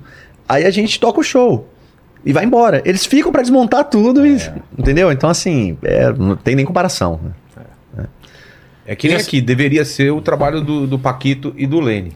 Mas. Aí você que faz o trabalho duro É, no final eles das vão contas. embora e eu tenho que ficar É, carregando é, todas as Eu coisas. carrego o piano, na no fim das contas. Cara, Exato. eu já fiz esse trabalho no show do Felipe, inclusive. Sério? Eita, Tá, peraí. É. Que eu já fui road do Mike Orlando e ele fez uma participação no show do Felipe. Eu tive que fazer essa, Verdade. essa treta. toda Tive aí. que fazer. Foi um. uma- uma- um Um ponto martírio. alto da, Ele foi da sua obrigado- carreira. é. cara. Para. Inclusive o Michael Orlando é um guitarrista americano, ele participou do meu show e ele é um cara extremamente energético, assim. E teve um comentário no vídeo. Ele toca Nova Era comigo, teve um cara que comentou assim: esse cara tem energia o suficiente pra alimentar uma cidade de pequeno porte. Liga uns fios nesse cara aí. Michael Orlando é foda. E Cês- é cês- verdade, hein? E vocês são assim também? De, tem, eu sempre Comentário? Nossa! O comentário é mais importante pra mim do que o vídeo, às vezes. Nossa, cara, é, eu vou lá é demais, velho. Perfeito. É. E tem uns Todas- caras muito bons, né, cara? Toda Tem uns semana que comentários. sai a agenda é muito engraçado, cara, os comentários das pessoas. Bom demais, bicho. Sem contar os vomitinhos que o pessoal coloca. Ai, chamou tal É, pessoa vomitinho, vomitinho, vomitinho. Mas desse treino que eu tô fazendo lá no Cariana, aquele projeto, cara, os comentários são a melhor coisa do mundo. né? eu até xi- xinguei o cara que falou isso. Falou assim, Vilela treinando incentivou meu, meu, meu avô de 92 anos voltar pra academia. Eu falei, vai tomar no cu. Olha, é, é, Aí o cara acha que tá elogiando o cara tá me botando pra baixo, né? Puxado, 92 é puxado. muito bom, muito É bom. bom. E- isso aí. E cê- vocês querem já trocar? Vocês Sim, ficam à vamos fazer, vontade. vamos fazer, Enquanto isso, ele vai vamos fazer uma troca. fazer uma pergunta lá. Quem vai? Eu Quem posso, vai, você quem pode fica? ficar, pode ficar. eu- Manda uma pergunta aí. Vamos nessa. É. Ó, o Diego Inhoff, ele perguntou aqui Oh, valeu. é, se vocês acham que a inteligência artificial vai mudar muita coisa na música. Porque, por exemplo, Vai. o que a gente tá vendo é muito artista fazendo capa de álbum ou de single com inteligência Já artificial. estão fazendo? Já. É mesmo? Uh, já rodo. É, Tudo. ou então na própria música em si, alguma, alguma composição, arranjo, coisa do tipo, vocês acham que a inteligência artificial vai mudar alguma coisa nesse sentido? Vai, já tá mudando, né? É um caminho sem volta. Tem aquelas brincadeiras que o pessoal tá fazendo, né? Tipo, o Tiririca cantando Exato, é. Run to the Iron Hills, Maiden, é, é. sei lá, essas coisas. É, mas eu queria ver o que Pô, não, diria que eu entrou vi, no Run to eu the vi Hills ia ser o, bom pra caralho. o cara da caneta azul lá cantando um puta metal, assim, ficou engraçado pra caralho. Exato. E assim, é um caminho sem volta e aquele. É um turning point violento. É mais ou menos quando o digital chegou na música, o MP3 chegou na música, o, a inteligência, inteligência artificial. Mas é vamos fazer um turning exercício de point- futurologia. Nesse nível. É tipo, é fazer, fazer duetos impossíveis. o que- Não, eu tô falando de gravadoras que vão começar a lançar artistas Que não existem. Que não existem. Bandas totalmente. Sim, já tá rolando. Tipo, eu quero uma mistura disso com isso, e aí a inteligência artificial vai criar. Cara, Cara, no próximo Isso é- carnaval o art- vai ter um artista de inteligência artificial bombando na rádio. Mano, é isso que vai é, ser. É o cara pega o algoritmo dos últimos sucessos. Música de verão, faz uma. Exato, Cara, tá- porque a inteligência artificial ela não só cria, ela analisa também. É. Ela analisa padrões. Então você joga os hits do carnaval dos últimos 15 anos, Exato. alimenta uma base de dados com essas informações e cria outros 60 mil hits com os mesmos moldes e um pega, meu. Cara, E ele não precisa pagar artista, o direito autoral sabe-se lá de quem É, que é, é do cara porque é uma que- máquina que fez, né? Tipo, é, discu- uma discussão, é, inclusive, muito atual, né? Do lance do direito autoral de uma inteligência artificial. É porque ele tá usando a música de vocês também pra aprender, A né? capa o Ah, cara faz na inteligência artificial, o clipe o cara faz na inteligência artificial, ah, os textos do disco, as letras ele cria na inteligência artificial. Só que é uma coisa que se a gente falasse 15 anos atrás, a gente fala, não, a parte artística nunca o computador vai subir. Esquece, Que cara. é esse. Eu tô usando o Mid Journey direto, cara. É impressionante É muito as paradas foda. que ele faz. É muito foda. A gente usou para nossa capa, a gente fez vários estudos com inteligência arti- artificial. É bom pra isso, né? Eu fiz estudo pra capa do meu livro e pedi pra um amigo meu ilustrador fazer. Eu expliquei pra ele, ó, era mais ou menos isso. E aí, justamente, a gente deu, deu algumas referências pro ilustrador e ele foi lá e ilustrou, né? Mas a ideia, assim, foi surgindo com estudos de inteligência que o Rafa fez, inclusive. É. Aliás, bem-vindos vocês que chegaram na mesa Obrigado, agora. obrigado. E como a gente fez com eles também, se apresentem e deem meu presente, é óbvio. Quem quer começar? Ó, teu, tua câmera que é lá de Fábio cima. Leone, vocalista do Angra e o vocalista, o Mago. O mago. O mago. Se é outro, vai morrer. Entendi. E vai, vai, Rafa. Vai. Eu sou e Rafael o presente? Não, o presente é esse? É Sim. o... Não sei porquê, mas eu gostava disso, eu estava lá. Ah, tá. Então aqui, um leãozinho. Pinto. Pronto, Ele está te dando um presente que já era seu. Ah, então tranquilo, Entendeu? tranquilo. porque... É como minha mulher faz no meu aniversário. Eu deixei contigo uma palheta entregue pelo Bruno, Ah, tá aqui. tá? Uma dessas daqui. Isso, essa pretinha aí Boa. é a minha palheta. Você não sabe tocar, então ele é um presente inútil. Exato, vai pro cenário. Espero que você apareça lá no dia do, do show. Pô, do quero Angra, a demais. gente vai te dar uma, um, um- um crachá de uma outra turnê, ou seja, você não vai poder ir pro backstage com aquele crachá. Mais um presente mais inútil. um presente Mais um inútil. presente inútil. Eu sou Rafael Bittencourt, não sei se eu já falei. E eu sou fundador do Angra. Estou há É o 32 anos. responsável que deu origem à série. Exato. É, Dei origem a sério. E como que foi lá naquele comecinho lá? Qual que era a ideia? Eles, ele falou um pouco, né? Mas. Sim, a ideia era fazer um som que representasse o Brasil no cenário internacional. A gente tinha essa ambição, né? Então, utilizar os recursos da, da música brasileira, né? Ah, cara, eu reparei, estando lá no. no- no- quando eu, eu finalizei o colegial lá, né? Nos Estados Unidos. E eu reparei que na- a- o- dentro da cultura do heavy metal e do rock, claro, tem muito do, do comportamento, estilo de vida americano e- e- e- e- e outros, né? E que era muito forte isso. E que eu acho que o que mais contagia né, o público é essa coisa do comportamento. E eu nunca seria um cara, um americano de fato. Eu sempre fui um estranho na escola, lá, né? Um foreigner. Ah, então, meu pai ainda perguntou: você quer ir continuar os estudos aí nos Estados Unidos? Eu falei: não, pai, quero voltar para o Brasil e fazer uma banda com brasileiros. ah, Então, é, mostrar o comportamento, eh, é, é, é, mostrar o que nós somos de fato, sempre foi um- a meta. E cria- fazer um som que fosse, claro, sofisticado, todos querem aprender, estuda, a gente estuda o instrumento e tal, para cada, mais- cada vez ser ma- sermos mais especialistas né, no instrumento. Mas a parada era ter profundidade, tocar as pessoas na sua profundidade. E para você fazer isso, você precisa encontrar profundidade em você mesmo, do tipo, saber de onde você vem, né, encontrar suas referências, porque se não, eu vou criar algo que é superficial, se eu não tive a vivência de fato, né? Isso deixa, ficou bem claro. Então, o- a banda no começo tinha essa coisa, vamos entrar no fundo do que nós somos, cada vez mais eh, nos revelarmos para as pessoas, né, dentro do nosso estilo de fazer heavy metal, e esse vai ser o nosso diferencial, e deu certo. Como você acha que o público percebe quando é de verdade isso? É o quê? É a letra? É, o teu posi- é, é É todo um pouco de conjunto? cada coisa, é um pouco de cada coisa. Cara, é difícil, eu acho que não é uma percepção consciente nem muito racional. Ele percebe quando ele se sente tocado. Por exemplo, no público do heavy metal, o que que é um grande desafio para até para as bandas que estão começando? O público é muito exigente e muito cheio de defesas.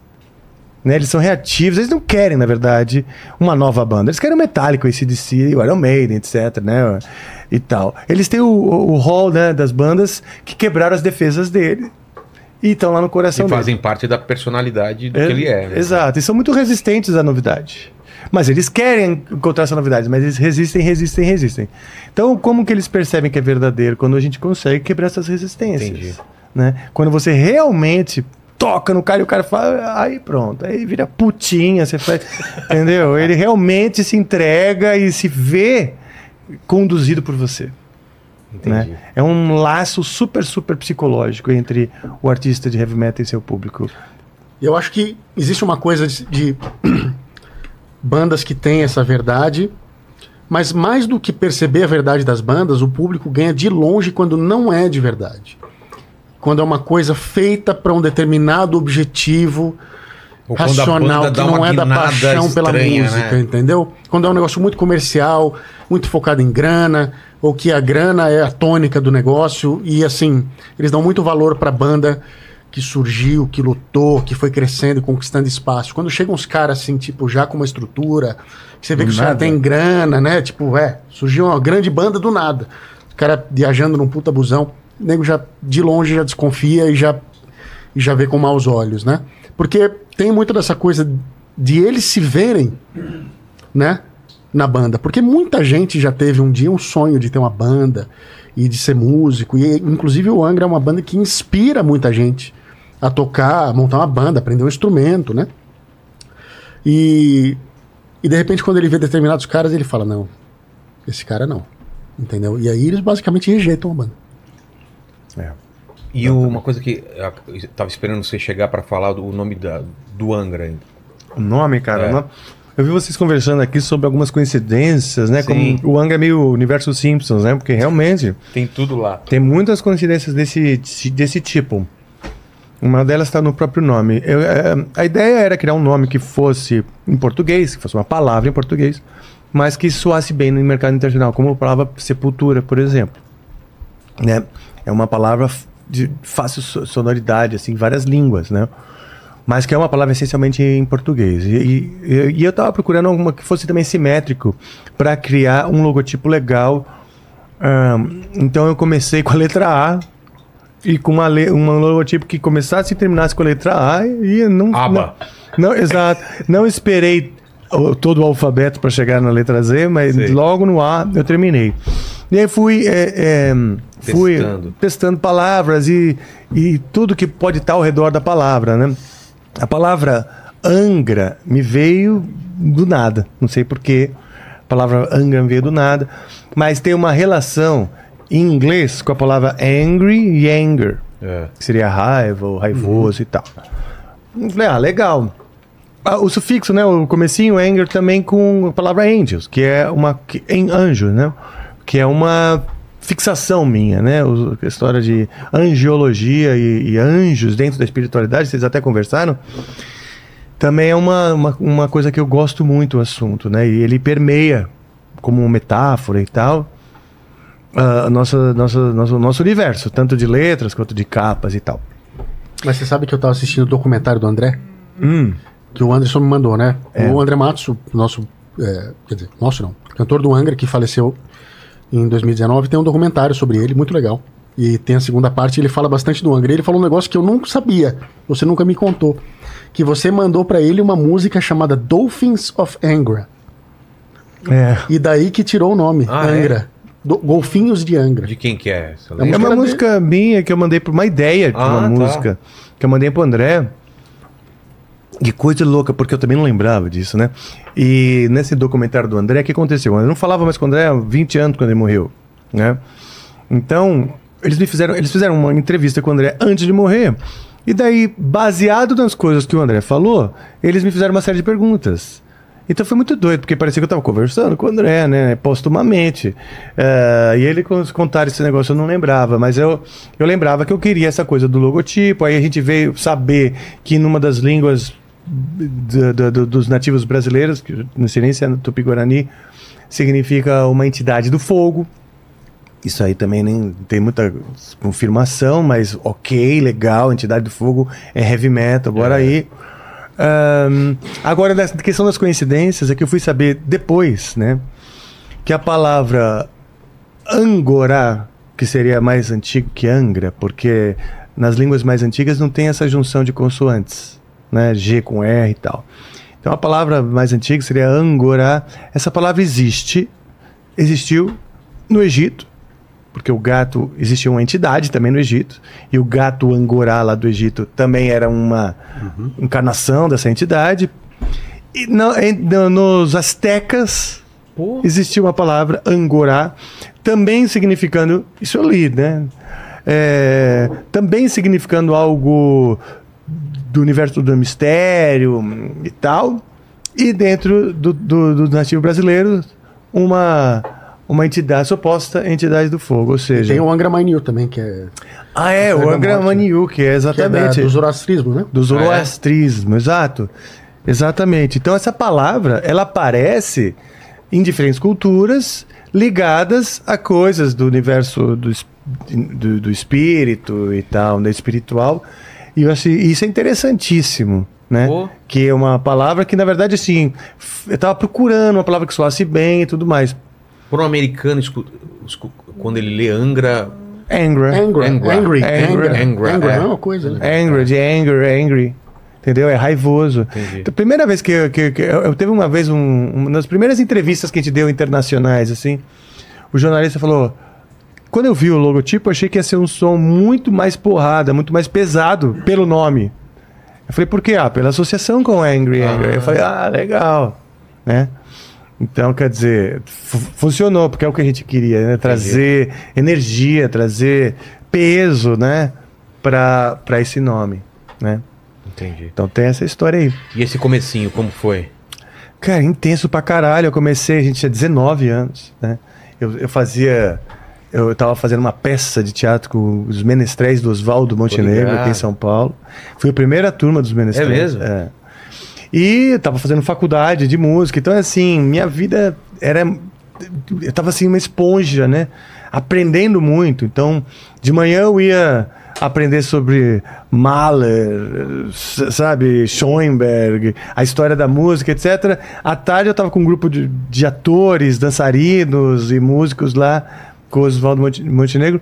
E viajando com meus amigos, conhecendo o Brasil bastante, acampando, surfando e tal. Então eu tava pegando muito, muitas referências de muitas, de muitas coisas. E quando começou a banda. E a galera não entende que, cara, tudo isso faz a, faz a música, né? Ou faz esse podcast. Tá- cara, Claro. cada Exato. coisinha que você Cada viveu, coisinha. né? Incrível. Exato. Como, Eu como acho faz que eu- sentido. O roqueiro do Brasil desperdiça muito material. É. Ele, ele joga fora uma coisa. Joga fora. Ah, isso Ele não. começa a olhar e fala assim: não, isso aqui, essa balinha de goma coloridinha. É, Isso é isso não. brega. Isso não, É. esse copo também não. que, e que Não faz vai- parte dele e ele É. descarta. Aí quando só sobra os clichês que É. ele copia. Exato. Então é complicado. Se Eu também aceita. Hum. percebo isso. Não é? Enquanto eu estou na banda há praticamente 11 anos e moro na Itália, onde as pessoas, os fãs não sempre me perguntam, mas será porque existe uma cidade, uma cidade lá no Brasil que se chama Angra do Reis? Fala, não, existe essa cidade, mas não é por isso que é o nome. Então é a deusa do fogo, por isso que o, o, o logo da banda tem esse color vermelho, vermelho, Sim, amarelo. por isso. Me perguntam muitas coisas. E também o discurso do anger, anger, Uhum. associação com isso, não? Mas eh, viajando, eu percebi a diferença dos fãs. Os fãs europeus, os fãs da Espanha, do Portugal, da Itália, da França. E brasileiros, não? Brasileiros é... o- não acho 100%, mas 85% dos, brasi- dos fãs brasileiros são muito clichê. Não quero fugir da isso. É, o pessoal de fora consegue perceber algumas coisas que o o brasileiro não percebe da banda, é isso? é, muitas né? vezes precisou de um endosso Ah, sim. de outros países, de outras fãs, Pra provarem. para o brasileiro achar legal a própria cultura dele. Mas não é só na música, não. Eu percebi isso quadrinho. A gente precisou publicar quadrinho lá no mercado americano. E a gente tentando publicar aqui não conseguia. E depois as portas abriram pra gente quando a gente voltou a fazer coisa pra cá. tipo assim, ah, se o japonês É. acha do caralho, se o francês acha do caralho, ah, então Isso pode deve que ser seja. bom. Ah, vou escutar. É incrível, né? É incrível. Exato. É. E eles criticam a própria cultura e não tem cultura para fazer um julgamento do que, que seria então o substituto para a cultura que ele julga. É. Entendeu? Eles não têm recurso. Eu vejo que. E é uma coisa que assim, é realmente tem que educar o brasileiro, tem que trazer a questão, a importância da cultura, que ela vem com a identidade do que somos, né? É, mas no começo vocês sentiram mais isso? Demorou um tempo pra Bastante. romper esse... então- O Felipe falou assim: às vezes demora. Uma música que a gente. A primeira música que a gente misturou, música brasileira, uma música que tá no primeiro álbum, Qual foi? Never Understand. Ela Tá, começa isso. com uma coisa, um chachadinho, assim, um negócio. Demorou pro, pro brasileiro sacar aquilo e gostar. Mas conforme foi recebendo aprovação de fora, o público brasileiro foi, foi, foi curtindo. A gente tem um álbum inteiro ah, que foi saiu como um grande uma grande homenagem à cultura brasileira, nosso segundo álbum, que é o Holy Land, Terra Sagrada, no caso, nossa terra, né? E na época, o brasileiro teve muita rejeição. Eu, O próprio, É mesmo? o próprio filho. eu, Por eu, quê? tinha, eu tinha 15, 16 anos na época e tava naquela fase de tipo metálica, metálica, metálica. E, e existia. O rock ele é meio contra a cultura. Então, tudo que é popular, o roqueiro rejeita. Então, o axé era popular, o pagode era popular. E no momento que eles vieram misturando essas batucadas, autoca- automaticamente se rotulou essa mistura como sendo uma coisa popular, uma coisa clichê que eles estão tentando popularizar e misturando com metal, e o me- metal não se mistura porque a gente tem a nossa turma e porque a gente é diferente desses caras que ouvem axé e tal. E eu tava inserido nesse mundo do metal. Eu queria ser metaleiro, eu queria gritar pro mundo inteiro que eu era metaleiro. Isso é um, é um sentimento tão forte que eu tava assistindo anteontem um documentário do Metallica do Black Album e me recendeu de novo essa paixão. Falei, eu sou metaleiro mesmo, caralho. E assim, e na época que eles vieram com essa com essas batucadas, era uma afronta. Falaram, como assim vocês estão misturando axé metal? Como ousam? E aconteceu a mesma coisa. Axé metal era. Na França, na França, É. na Itália, no Japão, Holy Land, Bombando. bombando. bombando. Aí o brasileiro falou, pô. Aí a gente começou a fazer turnê pra caralho, fora do Brasil, etc. E o brasileiro falou, pô, essa porra. Nós somos legais, É né? engraçado o por quê? Luiz Porque- Gonzaga é legal. É. Porque talvez aconteça que os fãs eh, fala, eh, principalmente da 10 anos, 11 anos, né? Ah, o Angra é legal, mas perdeu a brasilidade. Ah, é isso. Ué? Hoje eles cobram. Esse que é Então, o ponto. Hoje agora- eles cobram. Se Eles coloca, querem. reclama, se tira, Antes reclama. não. Quando na verdade no primeiro CD Angels Cry, a única música que tem brasilidade é a Never Understand. Na verdade, em todos os discos tem uma música Ao menos. No máximo mais. duas. Que tem realmente esses elementos bastante brasileiros. E, e, e sempre é ou de mais ou de menos. Nunca é o, o ponto certo, entendeu? E a verdade é que o fã do Angra ele é muito diverso. Porque a gente tem vários estilos dentro de uma banda só. Então tem a coisa bem do metal, mais tradicional, música rápida, etc. e tal, tal, tal. Tem a coisa da música clássica misturada. Tem a coisa da música brasileira. Tem a coisa do progressivo. tem as baladas. Então a gente tem vários tipos de música e vários tipos de fã. E eles não concordam entre si qual que é o ângulo Claro. ideal e passam o dia se degladiando na internet. É, porque cada um tem a sua versão ideal do que seria o Angra, entendeu? E aí eu acho que o nosso papel como artista é dizer quem é o Angra. Somos nós. E o que nós fazemos é isso aqui, entendeu? Que é, não é só para um tipo de fã, é para todos, né? E- tem tudo. E Ali. eu adoro contrariá-los também. É bastante. Faz parte. Provocá-los. Claro, né? Porque Cê- cê já viu eles aquela- querem estar no comando. É, algum tipo, eles só- é, é- é muito bom, porque eles debatem sobre como, se vi- como deveria Como ser. vocês deveriam Isso fazer. É. mantém a- a- o assunto Angra vivo, né? Mas a gente precisa se afirmar e dizer, nós não estamos aí lendo o- o- as votações e seguindo como A maioria, é. escravos, escravos de vocês ou escravos da opinião de vocês. Não. Tem uma frase. Espero do- que contente, mas o que nós somos é o E conjunto depois dessas existe ideias. sempre dois tipos de, de- de caras, de bandas e de pensamento, não? É. O cara que escolhe o caminho certo, segurança, confortável. Então, pode ser um cara, pode ser um músico, pode ser uma banda. E a banda que quer eh, simplesmente a ser o que a banda gosta. Arriscar, surpreender ou sem pensar de surpreender, simplesmente eh, escrever uma letra, uma música que Deixar deixar rolar, deixar fluir, né? isso. é. Por exemplo, eu lembro de um tecladista que trabalhou comigo muitos anos, italiano. Não, não, não, não. Um, um heavy metal em italiano? Não, não, não é possível. Onde está escrito? que Onde não é tem essa regra, né? possível? O power Um metal, heavy rap metal. em japonês não cantado, pode. É. ah, você quer cantar power metal hum, hum, rasgando a voz, não limpo. Por quê? Não estou falando de todo o CD, mas podemos compor uma música onde o vocal é um pouco mais agressivo. Ou uma balada, ou outra música onde não, a banda não canta em inglês, mas canta em italiano. Não, eu acho que não. Foi uma discussão nessa banda, nessa banda que eu tinha na Itália. Esse cara não queria. Esse tecladista não queria. não- A gravadora amou. É. Amou.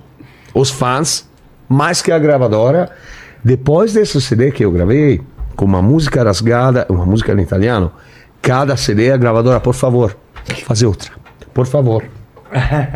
É, tem, tem no, tem no filme do, do, do Queen lá, né? Dos caras que, que deve ter acontecido não daquela forma, mas do Bohemian Rapo- Rhapsody, né? sim, sim, sim. Como assim vocês querem colocar ópera, quer colocar um negócio? E eu, eu, eu já, já citei essa, essa, essa frase do Alan Moore, não sei se você conhece, que é um quadrinista, um roteirista de quadrinho, o cara mais fudido aí. E ele tem uma, tem uma frase que é muito boa, eu, eu sempre tra- eh, não sabia ela exatamente, a- eu, eu abri aqui ela pra vocês, tem a ver com o que a gente tá falando, né? Não é o trabalho de um artista dar ao público o que, ele, o que o público quer. Se o público soubesse o que ele quer, eles não seriam público, seriam o artista. É trabalho de um artista dar ao público o que ele necessita. que é isso, aí. né, cara? É isso aí. Se você for, pô, se o público soubesse, ele mesmo fazia a parada. Você né? vende o que ele quer e entrega o que ele precisa. É. Entendeu?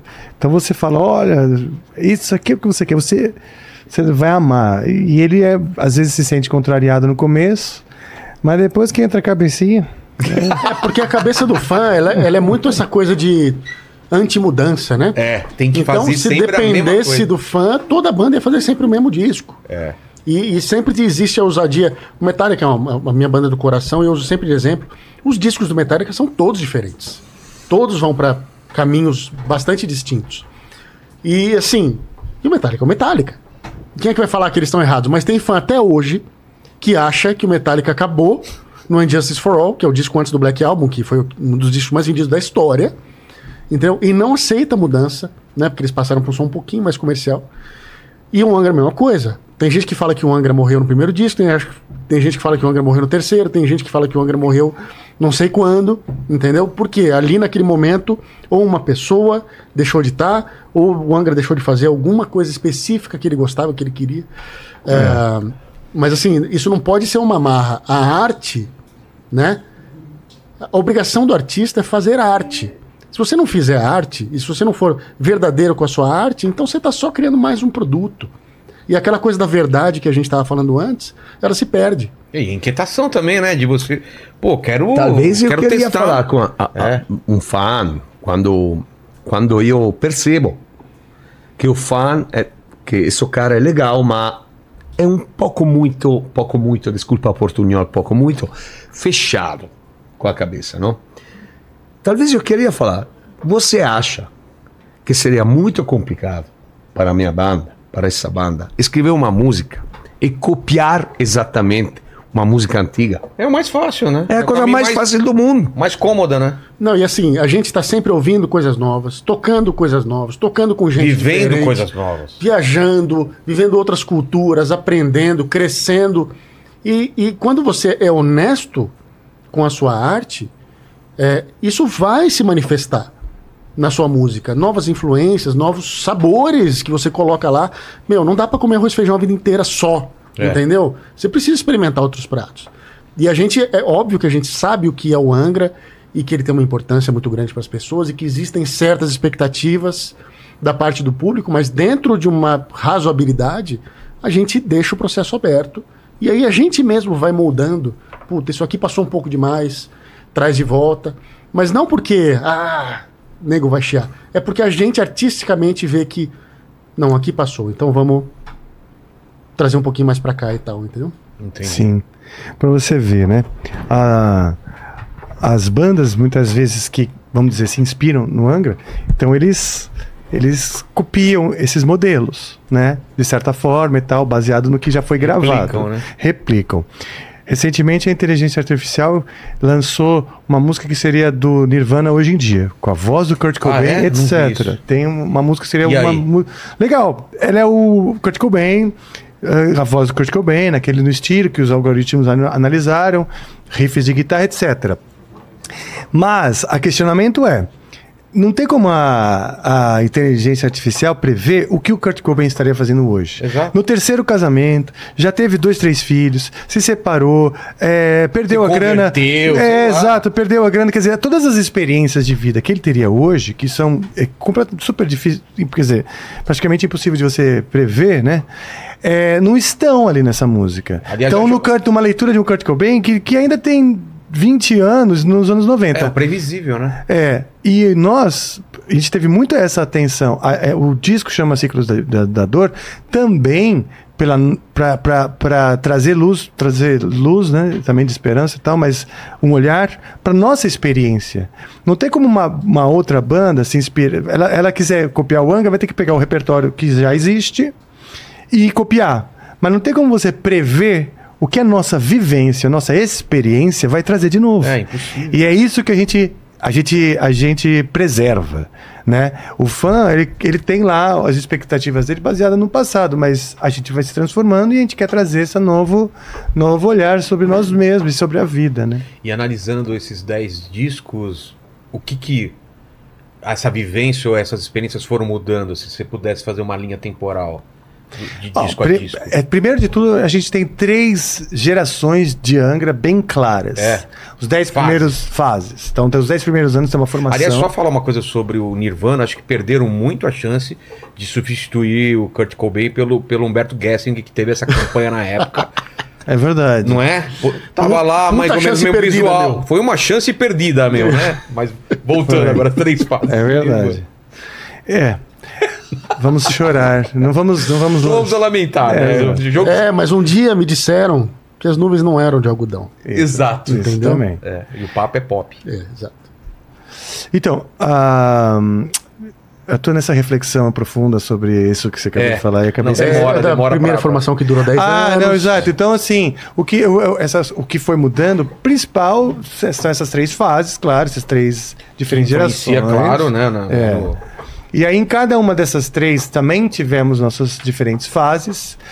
Uma coisa que a gente sempre quis foi surpreender. A gente não quer que um disco pareça com o anterior, a gente gosta de, de trazer novidade, A de cada experimentar. Dentro do Angra, é um, o Angra é um laboratório musical, a gente testa muita coisa, a gente está sempre tocando e trazendo ideias. Muitas das ideias que são trazidas não são usadas. Né? Então, eu acho que agora ah, a gente foi passeando por diferentes estilos. Então tem o ro- heavy metal tradicional, tem a música erudita que a gente traz, tem a música brasileira e pop também. A gente gosta de trazer coisas que são de outros estilos, né? Além do rock e tal. E aí o que, o que, o que, é- o que muda mesmo é a sonoridade. Acho que como cada formação, como cada um de nós é, interpreta né? isso, esse inter- universo musical. Mas dá pra meio que colocar essas três fases assim, re- dar uma, uma. reduzir ou tentar traduzir. Existe, existe assim, o que a gente chama é Os de fãs devem pilares. falar, é isso. né? pilares do Angra, Isso. que é ser uma banda de heavy metal com uma mistura de música brasileira, música clássica e do rock progressivo. Então assim, todo disco do Angra tem isso. É isso. Mas todo disco do Angra é diferente. Porque é, você pode fazer essas misturas de várias maneiras diferentes. E dentro da mesma formação, por exemplo, o Angels Cry é completamente diferente do terceiro disco do Angra, que é o Fireworks. De sonoridade, de composição, de execução, de tudo. Parece outra banda. Mas os pilares estão lá. Entendi. Tem o heavy metal, tem a música brasileira, tem a música clássica, tem o progressivo, mas tudo feito de uma outra maneira e pelas mesmas pessoas. Na segunda formação do Angra, o primeiro disco é o Rebirth, que é um disco super icônico na nossa discografia. Ele é completamente diferente do Aurora Consurgence, que é o terceiro disco dessa formação, que é o sexto disco do Angra, feito pelas mesmas pessoas, utilizando os mesmos pilares como guia, né? Mas ele vai para caminhos completamente diferentes. Claro, você tem que considerar que quando eu digo completamente diferentes, para uma pessoa que não conhece heavy metal vai achar que é tudo igual, né? Eu tô falando completamente diferentes no contexto de quem conhece a banda, né? Exato. Mas porque existe essa pesquisa, né? A gente, como músico, a gente não para. O Fábio tá gravando sempre com um monte de gente, aprendendo um monte de música, ouvindo coisas diferentes. O Rafa, eu, Marcelo, Bruno, todo mundo muito interessado. Ainda somos músicos estudiosos, ainda queremos evoluir como músicos, ainda tem muito para aprender e para conhecer. E isso vai tomando seu lugar quando a gente vai criando ideias, porque a gente deixa fluir, entendeu? Entendi. Ô, Paquito, alguma, alguma pergunta para os novos integrantes aí? Da mesa? Ó, vamos lá. A pergunta que eu tenho aqui, a primeira, é, na verdade, é pro mais velho integrante em, em questão de tempo de banda. Não sei se o Rafa é o mais velho. Então, É, eu sou o mais jovem, eu sou o mais velho na banda, mas eu sou o mais jovem De espírito. de espírito. Ó, o André ele perguntou aqui é, de onde veio a ideia de fazer um remix pro álbum Aqua e por que da escolha do Adair pra, pra fazer esse remix? Bom, eu, eh, eu sou mais velho, mas assim, o, o Felipe também tem toda a propriedade para dizer. A gente recebeu bastante crítica a respeito da, da Mix, eu acho que foi isso. E a gente também teve, já que isso é uma coisa fácil também de entregar para o fã, né? Já que eles tão- tinham curiosidade de ouvir um mix diferente. Então nós decidimos fazer, inclusive foi no meio da pandemia que faltava eh, oportunidade de criar outras coisas também, né? Sim. É, tem duas coisas importantes aí. Primeiro, isso como o Rafa falou, durante a pandemia a gente não escreveu música. Porque o nosso processo de criação. Você tem hoje em dia toda a facilidade do mundo de fazer música à distância. É plenamente possível. Mas o Angra tem um processo muito orgânico de criação. E a gente esperou os dois anos e meio da pandemia, né, do, do pesado da pandemia passar para se juntar. E uma vez que, esse- que a gente se juntou, o disco se escreveu assim, em menos de dois meses. Então, nesse período, a gente teve esse ócio, né? O Aqua, que é o disco em questão, ele foi um disco muito criticado na época pela sonoridade. Porque foi um disco que a gente resolveu se autoproduzir. O que hoje eu vejo foi um erro. É? Porque nós, os cinco da banda que estavam na época, eram cinco produtores. Cinco personalidades fortes. Cinco pessoas, cada um com a sua vontade. Entendeu? Uma cobra de cinco cabeças. Exato. E a gente não se policiou muito com relação a várias coisas e faltou aquela pessoa de fora pra falar, ó, vocês estão viajando aqui, o disco precisa mais disso, isso aqui não tá legal, não sei o que lá. E a gente fez um disco que não atingiu o potencial que ele poderia ter atingido. Porque tem muito boas músicas naquele disco. Então todo mundo sempre ficou imaginando, e se fizesse uma remixagem desse disco, né? E foi isso que a gente fez e a gente eh, recrutou o Adair da Offenbach, que é um, um produtor e, e técnico brasileiro que mora em Los Angeles hoje. E ele pegou os arquivos originais da gravação e fez uma nova mixagem. E deu vida no disco, né? Porque trouxe para ele um dos elementos que lhe faltava, que era essa sonoridade mais presente, mais moderna. Entendi. Fala, Paquito. Ó, e eu queria saber se vocês tocam com clique e qual so- a opinião de vocês sobre VS. Que eu tenho uma banda que é inimiga do VS, não quer colocar VS em nada, e tem outra que é o contrário, coloca backing vocal no VS e coloca tudo. Quer saber qual a opinião de vocês. Tá, traduz primeiro, tá? Eu vou não sou- traduzir, sou eu vou sou da tua traduzir. turma, Rafa- não- Rafa é, eu não também fez. entendo essas paradas. Tá, o VS é o playback. Ah. Tá? Você tocar com playback. VS era um aparelhinho da Horn que acabou virando. É. Oi? Contrafação de marca. que é. Por que tô falando toma cuidado? Porque o Rafael bomba. Mas vamos lá, vamos lá. Então existe sim essa coisa de. Ah, vocês estão tocando com, com o playback? com- Sim, Então é uma coisa fake, né? E sim, a gente usa clique EVS. A gente coloca todas as. Clique, hora- o que que é? O clique é o seguinte: é um metrônomo. É o, é o, é o metrônomo. Ele vai, ele vai dar o tempo da música. Pec, Tá. pec, pec, pec, pec, pec.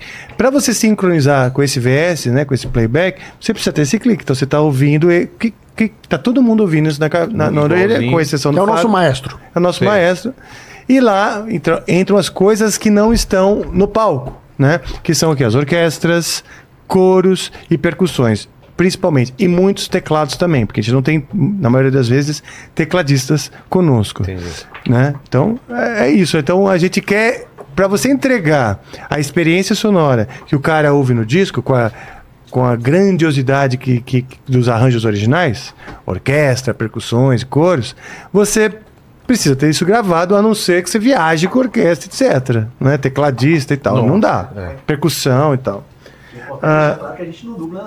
Então, aí tem uma diferença. Ah, é, não apareceu o que ele Quando a falou. gente fala playback, é porque ele falou que a gente não dubla nada. É isso.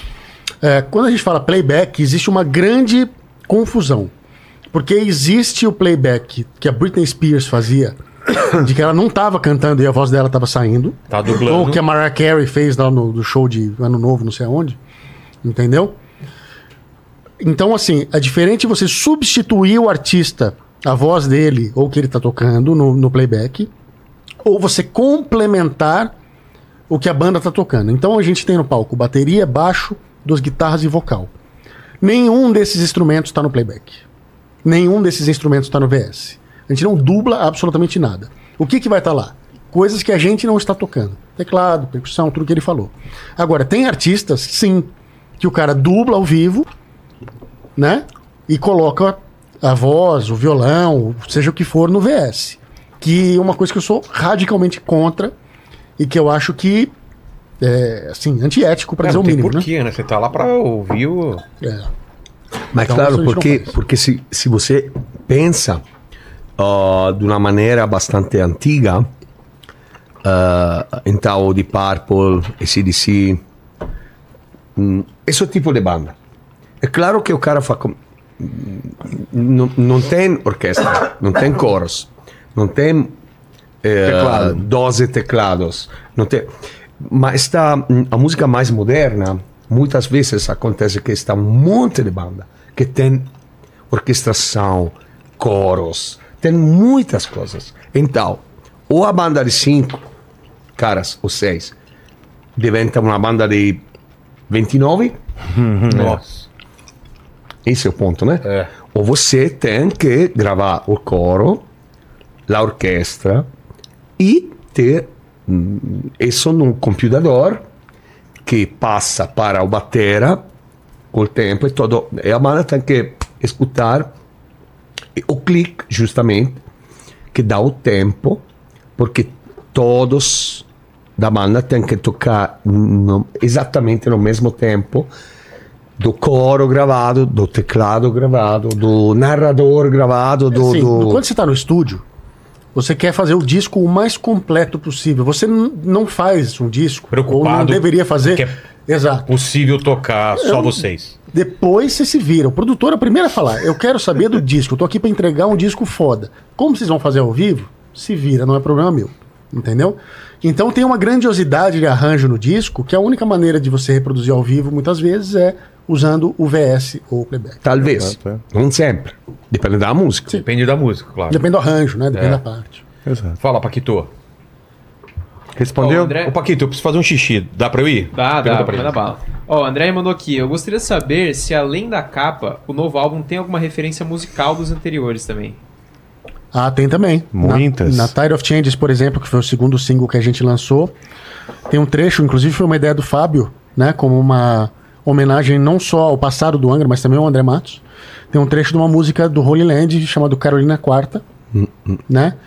E assim, referências diretas talvez não tenha tanto, mas é como a gente fala, né? A gente referencia sempre o Angra do passado no momento em que a gente ainda segue os mesmos pilares e a mesma fórmula, entre aspas, né? Pra continuar fazendo discos. Isso. Ó, e ele perguntou aqui também é, se, se vocês sabem por que, que o metal em específico tem tanta resistência aqui no Brasil, enquanto lá fora o pessoal ama e respeita muito mais as bandas de metal, inclusive as brasileiras, como vocês, como Sepultura. É, depende da cultura, né? Eu acho que.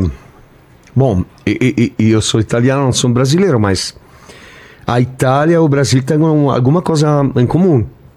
Essa.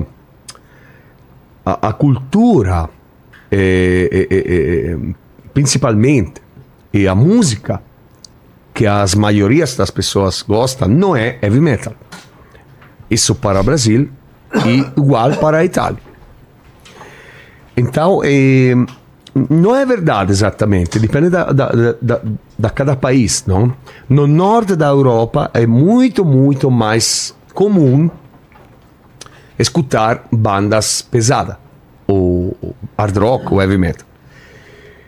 Na Alemanha também, em comparação com a Itália, mas n- n- temos bem presente que não é o estilo de- musical que a, ma- as maiorias das pessoas gostam. É somente porque a Alemanha é mais grande da Itália como país, tem mais população e tem mais bandas boas desse estilo de música. Eu sempre ah, falo isso. Eh, as gravadoras, o Gods of the World decide mas são as bandas que decidem o mercado também. Se em um ano acontece eh, que cinco bandas fodas vão lançar cem- cinco CD fodas, o, o estilo de música cre- hum, cresce. Cresce. Ou, pelo menos, aumenta numericamente o número de pessoas que escutam heavy metal.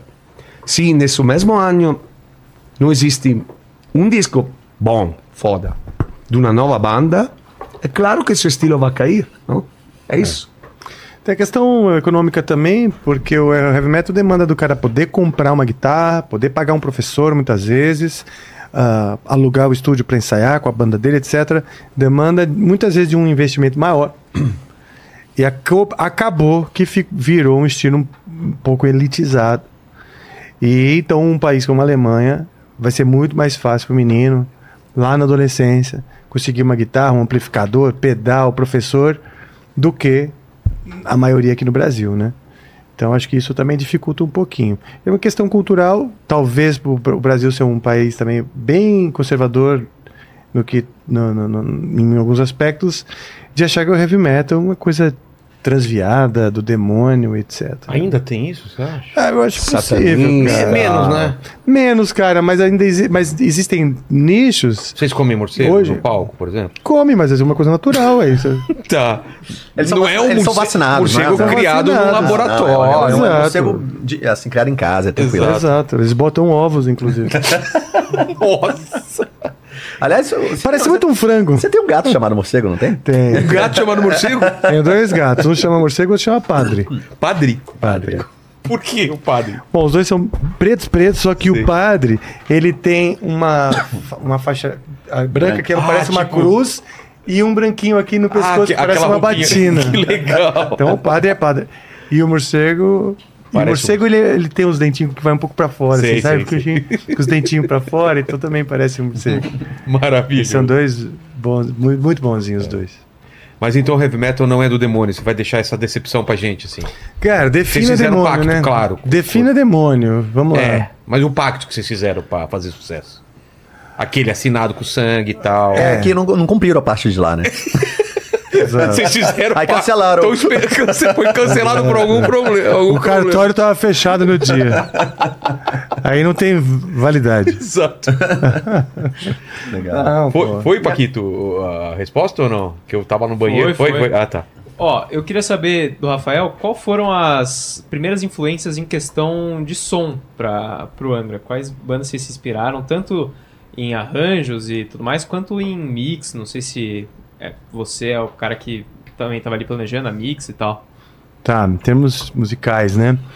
É, referências eram Queensryche, que era uma banda no- lá do, do- do- dos anos 90, né? 80 e 90, que combinava um hard rock, heavy metal com música, com rock progressivo. Era como se fosse uma fusão entre Pink Floyd e Iron Maiden, vai? Então era muito legal, sabe? É, eu gostava bastante. Tipo, isso- tinha umas coisas riffs parecidas com os dos Scorpions e uma linha melódica meio Genesis, do, P- do Phil Collins, do Peter Gabriel. E eu e o André, a gente afinava muito com coisas como Milton Nascimento, Peter Gabriel, coisas que fugiam bastante da órbita do heavy metal. Então essas eram nossas referências. E o Halloween, que era, o- que era o, vamos dizer, o heavy metal moderno da época. Hoje já parece um clássico, né? Mas na época era, era uma novidade o jeito que eles faziam heavy metal Halloween. Então essas eram as principais referências. Em termos de som, a gente, a- todos nós éramos muito inexperientes para para ter alguma opinião sobre isso, mas o que o Charlie fez, e isso ele me falou, que é o nosso primeiro produtor, é que o disco, não, po- o instrumental não podia ser tão pesado porque a voz do André era muito suave. Então até as guitarras, som da bateria, tudo teve que se harmonizar pra para caber a voz do André, né? Não era um som tão pesado que a gente procurava como metálica e tal pra pra- pra poder caber a, a- a voz do André se harmonizar. Isso é uma questão que é mais escolha, mas eu- é- foi uma prudência mesmo dele. Entendi. Fala, Paquitos. Antes de você perguntar, queria saber do Fábio da entrada, né? Porque a gente. A entrada dele pra banda, como que foi, Uhum. o momento. E, na verdade, e eu conheci a banda da. mu- Bom, não lembro exatamente, da muitos anos. Rafa, Kiko. Como chegou pra O você? André também, que era É? meu amigo. Ah, é? Acho que o André foi o primeiro cara da banda que eu conheci na Itália. Ele estava em promoção do, do Holy Land. E quando o André saiu, a banda me falou "Oh, uma vez, o Rafa e o, o Kiko, se eu queria, não? E estou falando del 99, né? 2000. Mas. ah, falamos. eh, Eu, eu tinha na Itália três bandas. En- Então. Mas não ia você dar- sabe quando você tem 20. Agora não lembro, 25 anos, 26 anos. Anos, você é jovem, com três bandas na Itália. Eh, não dava. Morava, não? morava onde? Eh, Morava em Pisa. Pizza. Ainda. moro Ainda em mora Pisa. lá? Então eu falei com o Rafa, com o Kiko, eh, que não dava, né? Mas, claro, hum, eles me perguntaram se, é, se podevo estar interessado. Depois que aconteceu que a banda fez eh, o, o- o Rebirth, eu fiquei muito feliz, porque, porque o que falei com o Rafa e com o Kiko foi: você tem que pegar esse amigo de você, Eduardo, que é brasileiro, mais fácil, mais para todo mundo e compor um disco foda. É exatamente o que a banda fez. E, mi- e- e- e melhor é que depois o Temple of Shadows foi ainda mais eh, um CD ma- ainda mais ambicioso, não? ainda mais eh, eh, n- não quero falar que é melhor de, de, de, de Rebirth, não quero comparar, tá? Mas ehm, Eh, a banda conseguiu, depois de um CD foda, surpreender novamente com outro CD completamente diferente, fora também. Isso que eu gosto em uma banda. Então, quando aconteceu que o Edu saiu, ehm, sinceramente não fiquei muito surpreso. Porque já conversamos muitos anos antes, não? E isso foi no 2012, no final. O Rafa e o Kiko me, me falaram empresário também. Essa vez topei. Porque não tinha mais 20 anos, medo. Não tinha mais três bandas. Eh, você sabe quando você tem uma maru- maturidade, né? Uma experiência também. Porque eu acho que talvez é precisa de bagagem, né? Bagagem que você pode ter somente quando você cantou, e nesse caso, ou tocou, com muitas bandas. Grava muitos CD, então você pode entregar alguma coisa boa para a banda. A pior coisa que pode acontecer em uma banda é substituir um vocalista e o vocalista ser tecnicamente bom, ponto. Mas Mas não tem nada não da- encaixa na banda. é. nada da entregar. A experienza dele, uma versatilidade vocal, um, um- um- ideias para compor. ehm, se, se tem que ser somente uma cópia do vocalista anterior, não vai funcionar. Bueno, pode funcionar para um CD, mas não pode funcionar para muitos coisa mais anos, longa. né?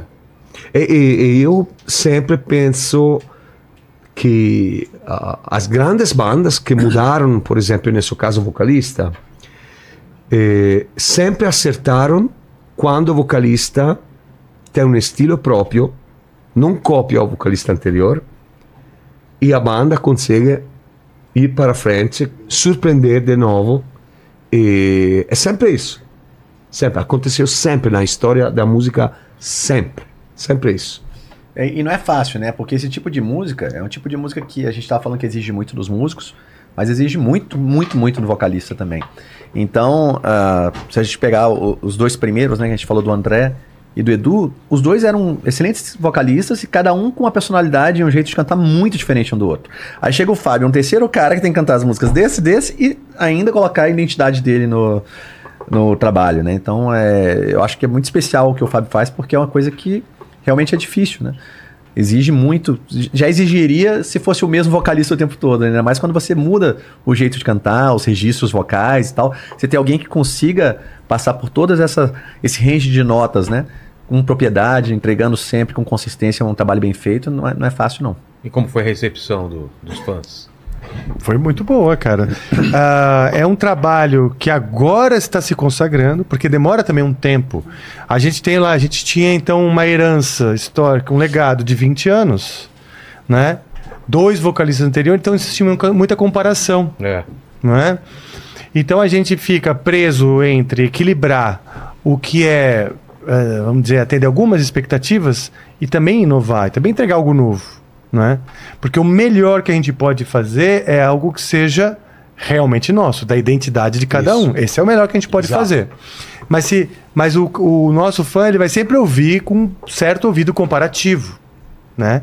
Então tem que meio que dosar. E no fim, eh, na- tem uma história também curiosa, que a entrada dele foi, foi quase que um acidente, porque a gente estava sem vocalista na época, e um, um produtor do, de um cruzeiro, chama 70,000 Tons of Metal, né? 70 mil toneladas de metal. É um cruzeiro só de bandas de heavy metal do mundo inteiro. Ele ligou, dizendo que era muito fã do Ang, queria que o Angra fosse. E aí, aí eu falou com o Kiko. O Kiko falou, cara, a gente tá sem vocalista. Ele falou, não me importa, eu gosto das músicas. Né? E eu e o Kiko a gente já tava até pensando em parar a parada, em acabar, porque, tipo, pô, né? Sem um vocalista, já tivemos dois vocalistas e sem um vocalista não vai dar. Quando o cara falou que o que interessava eles eram as músicas, deu uma injeção de autoestima, afinal a gente vinha escrevendo músicas. Ou seja, pô, vocês são importantes também É. né? E aí ele falou: não se preocupem, um amigo meu vai estar aqui, que é o Fábio Leone. Ele já vai estar no Cruzeiro, por... já- já está, né, Fábio? Sim, eu fui lá com outra banda. Sei. Então, duas vezes. Então, Kuanga foi a terceira. E, e o dono do, desse cruzeiro é um, um bom cara, meu amigo. E me conosce, provavelmente ele falou com o Kika e com o Rafael, não, não te preocupa porque Fábio, tranquilo, pode aprender as músicas. E para fazer somente esse show, É. vamos fazer acontecer esse show. Essa, eu acho, Rafa, foi a ideia principal, não? Foi a principal. E aí nós ensaiamos com ele, o Cruzeiro sai de Miami. A gente, a gente saiu com ele um dia. Todo mundo ficou de queixo caído. Porra, o Fábio já chegou lá cantando pra caralho as músicas. E o som da voz dele encaixou muito bem nas músicas. Né? Só músicas antigas até então. A gente não tinha feito música juntos. E foi muito legal o show e o ma- o mais interessante. Nesse cruzeiro tem pessoas do mundo inteiro e público de bandas mais diversos possível. Então muitas pessoas assistiram o Angra pela primeira vez lá. E elogiaram muito. Eu adorei a banda, adorei o vocalista de vocês. Vocês são incríveis, tem uma química muito legal. Eu Falei, pô, ele, nem- ele não é o vocalista. E, e causou uma impros- impressão muito boa, né? Nas pessoas. Aí eu falei, Fábio, vamos fazer uma turnê? Vamos. A gente começou, fizemos uma turnê celebrando 20 anos do nosso primeiro álbum. Fizemos isso. Vamos fazer um álbum? Vamos fazer um disco? E o Fábio ainda é muito assim. É, Ah, vamos não, ver, não né? quero gravar, não quero contrato, tô trabalhando com muitas bandas. Ele- a banda dele, antiga, o Rhapsody, Rhapsody of Fire, também estava em funcionamento. O Vision Divine também, mais ou, mais ou menos, ele, ele é muito requisitado e tal. Então ele é sempre meio, meio assim, né? Até que a coisa começou a engatar, engatar, engatar. Pô, o Fábio, vocalista do Angra, fizemos o nosso álbum anterior a esse que nós estamos lançando, que é o Omni. Aí o Fábio. Aí falou- foi- Aí foi. Ele falou: saí do, Raps, do Rapsódio, saí das bandas. E ele deu uma declaração numa entrevista uma dizendo É. turnê gigante desse, desse CD. A banda, eu acho que conseguiu fazer um uns 115 shows em um ano. Mas é. Seria 15 no mínimo. Eu lembrava do número um pouco mais É? alto, 120 alguma coisa. Mas, a- mas era. pra- em um ano, né? Muita É. Exato. coisa. Muita coisa. Né? Então foi muito é verdade, sucesso. 115 em um ano, foi 123 no total. Que a gente É, passou porque a um gente pouco de- fez um, fez um pouquinho mais de show depois e tal. Ele deu uma declaração antes desse CD de que ele que o Angra era o principal projeto dele, eu me lembro, a gente estava na Espanha quando ele contou isso. Eu falei, então, opa, então É. vamos pra cima, né? Então agora vamos pra cima. Aí fizemos esse álbum, o Omni, o anterior, fizemos uma turnê enorme, e aí veio a pandemia, né? Depois da pandemia, a gente voltou a fazer shows também celebrando 20 anos do álbum Rebirth, 30 anos do, de existência do Angra e tal. E pintou uma vontade imensa de estar junto. A gente passou um tempão separado, uma euforia, uma motivação grande para fazer novas músicas. E é tanto que o Felipe falou, as músicas saíram em um mês e meio. E essas músicas novas. E hoje, a gente está muito mais distante desse comparativo. A gente está muito mais à vontade, muito mais livre para simplesmente sermos o que nós somos. Claro, dentro dos pilares que a gente conversou aqui, heavy metal, música brasileira, erudita, etc. Mas com, vamos dizer, autoridade para colocar nossa identidade, né? Entendi. Fala, Paquito, você ia fazer uma pergunta? Manda aí. É, a galera quer saber se existe aí alguma possibilidade de ter algum show, alguma turnê, não sei, com membros antigos junto, com o Luiz, como o Confessório, como o Kiko. Claro, a possibilidade sempre existe. Aliás, a gente f- fez algumas, alguns shows comemorativos, né? Se- é sempre conf- con- convidamos, né? É, um tempo atrás a gente tinha um hashtag que era Família Angra, sabe? E quando não puderam estar outros, era muito mais porque não aceitaram o convite, né? Do que da nossa indisposição para qualquer tipo de reunião. Mas, óbvio, a prioridade, a prioridade nossa é enf- enfatizar o que somos, não depender desse endosso, né? De ex-membros. A gente realmente agora acredita muito no que nós estamos fazendo e queremos eh, mostrar isso para as pessoas. Mas óbvio, né? Que essas celebrações pontuais, elas, elas são legais. Eu acho que, que, que mostra e, e- e o artista, ele é também exemplo para o público, né? Ele também é exemplo. Porque ele, esse tipo de coisa Pode é um acontecer exemplo. algum pra quem evento. assiste, né? Exato. Claro que é complicado. eh, todos Ah, o inte- os integrantes que faziam parte da banda há 30 anos, não? Não falamos do primeiro vocalista do ano que não está aqui com, com, nesse, mu- nesse mundo, mas todos nel mesmo show é complicado porque eh, mudou três bateras, três É muita baixistas, gente, né? muita É. gente, né? Mas claro que pode acontecer um show onde Luiz Uma coisa comemorativa. Chega, ou Confa, ou não sei. Outra coisa que é legal é o seguinte: a gente tem um festival que se chama Angra Fest e a gente reúne outras bandas, né? E nós já reunimos bandas também de ex-membros, entende? Então, esse- hoje em dia, essa, essa, essa família Angra também é uma órbita de outras bandas que se formaram. Então, acho que parcerias com essas outras bandas também são, são, são bem legais de fazer. Os fãs chamam de Angraverso, né? Eu gravei, isso pode crer. Porque várias dessas pessoas que passaram pela banda mon- tiveram outros projetos, né? Muitas vezes cada um deles um, alguns, né? Então acaba que é uma, se vê a, a árvore genealógica, né? Assim, tem, tem várias com, com uma- com algum elo com Angras diretamente. Entendi, entendi. Fala, Paquitos. O pessoal perguntou também como que foi gravar esse acústico que vocês gravaram há pouco tempo lá em Curitiba. Ah, Vocês gravaram onde lá? Em Curitiba, no Opera de Arame, Ah, que é Opera de um Arame. lugar lindo. Nossa, demais, Teatro lindo, lin- A banda escolheu esse teatro Imediatamente. Pensando, s- não pensamos em outra, outra opção. E foi uma das experiências melhores dos últimos anos da banda, mas foi cansativo, porque não é fácil, né? Plane- eh, organizar tudo. Levantar. Em né? poucos dias, porque a banda estava em turnê. É. Olha lá a foto do. Então tu, eh, você Aí eu tem que, aprendi. que, que, Ah, legal. que fazer show, tem que. Pe- Pega uma foto Quem ensaiar? Angra da Ópera de Arame. Não, que você vai ver como tá é, bonito. Paquito, é, você só colocou a ópera de arame. Já podia ter aproveitado e feito o serviço certo. Colocar Angra no ópera de arame, né?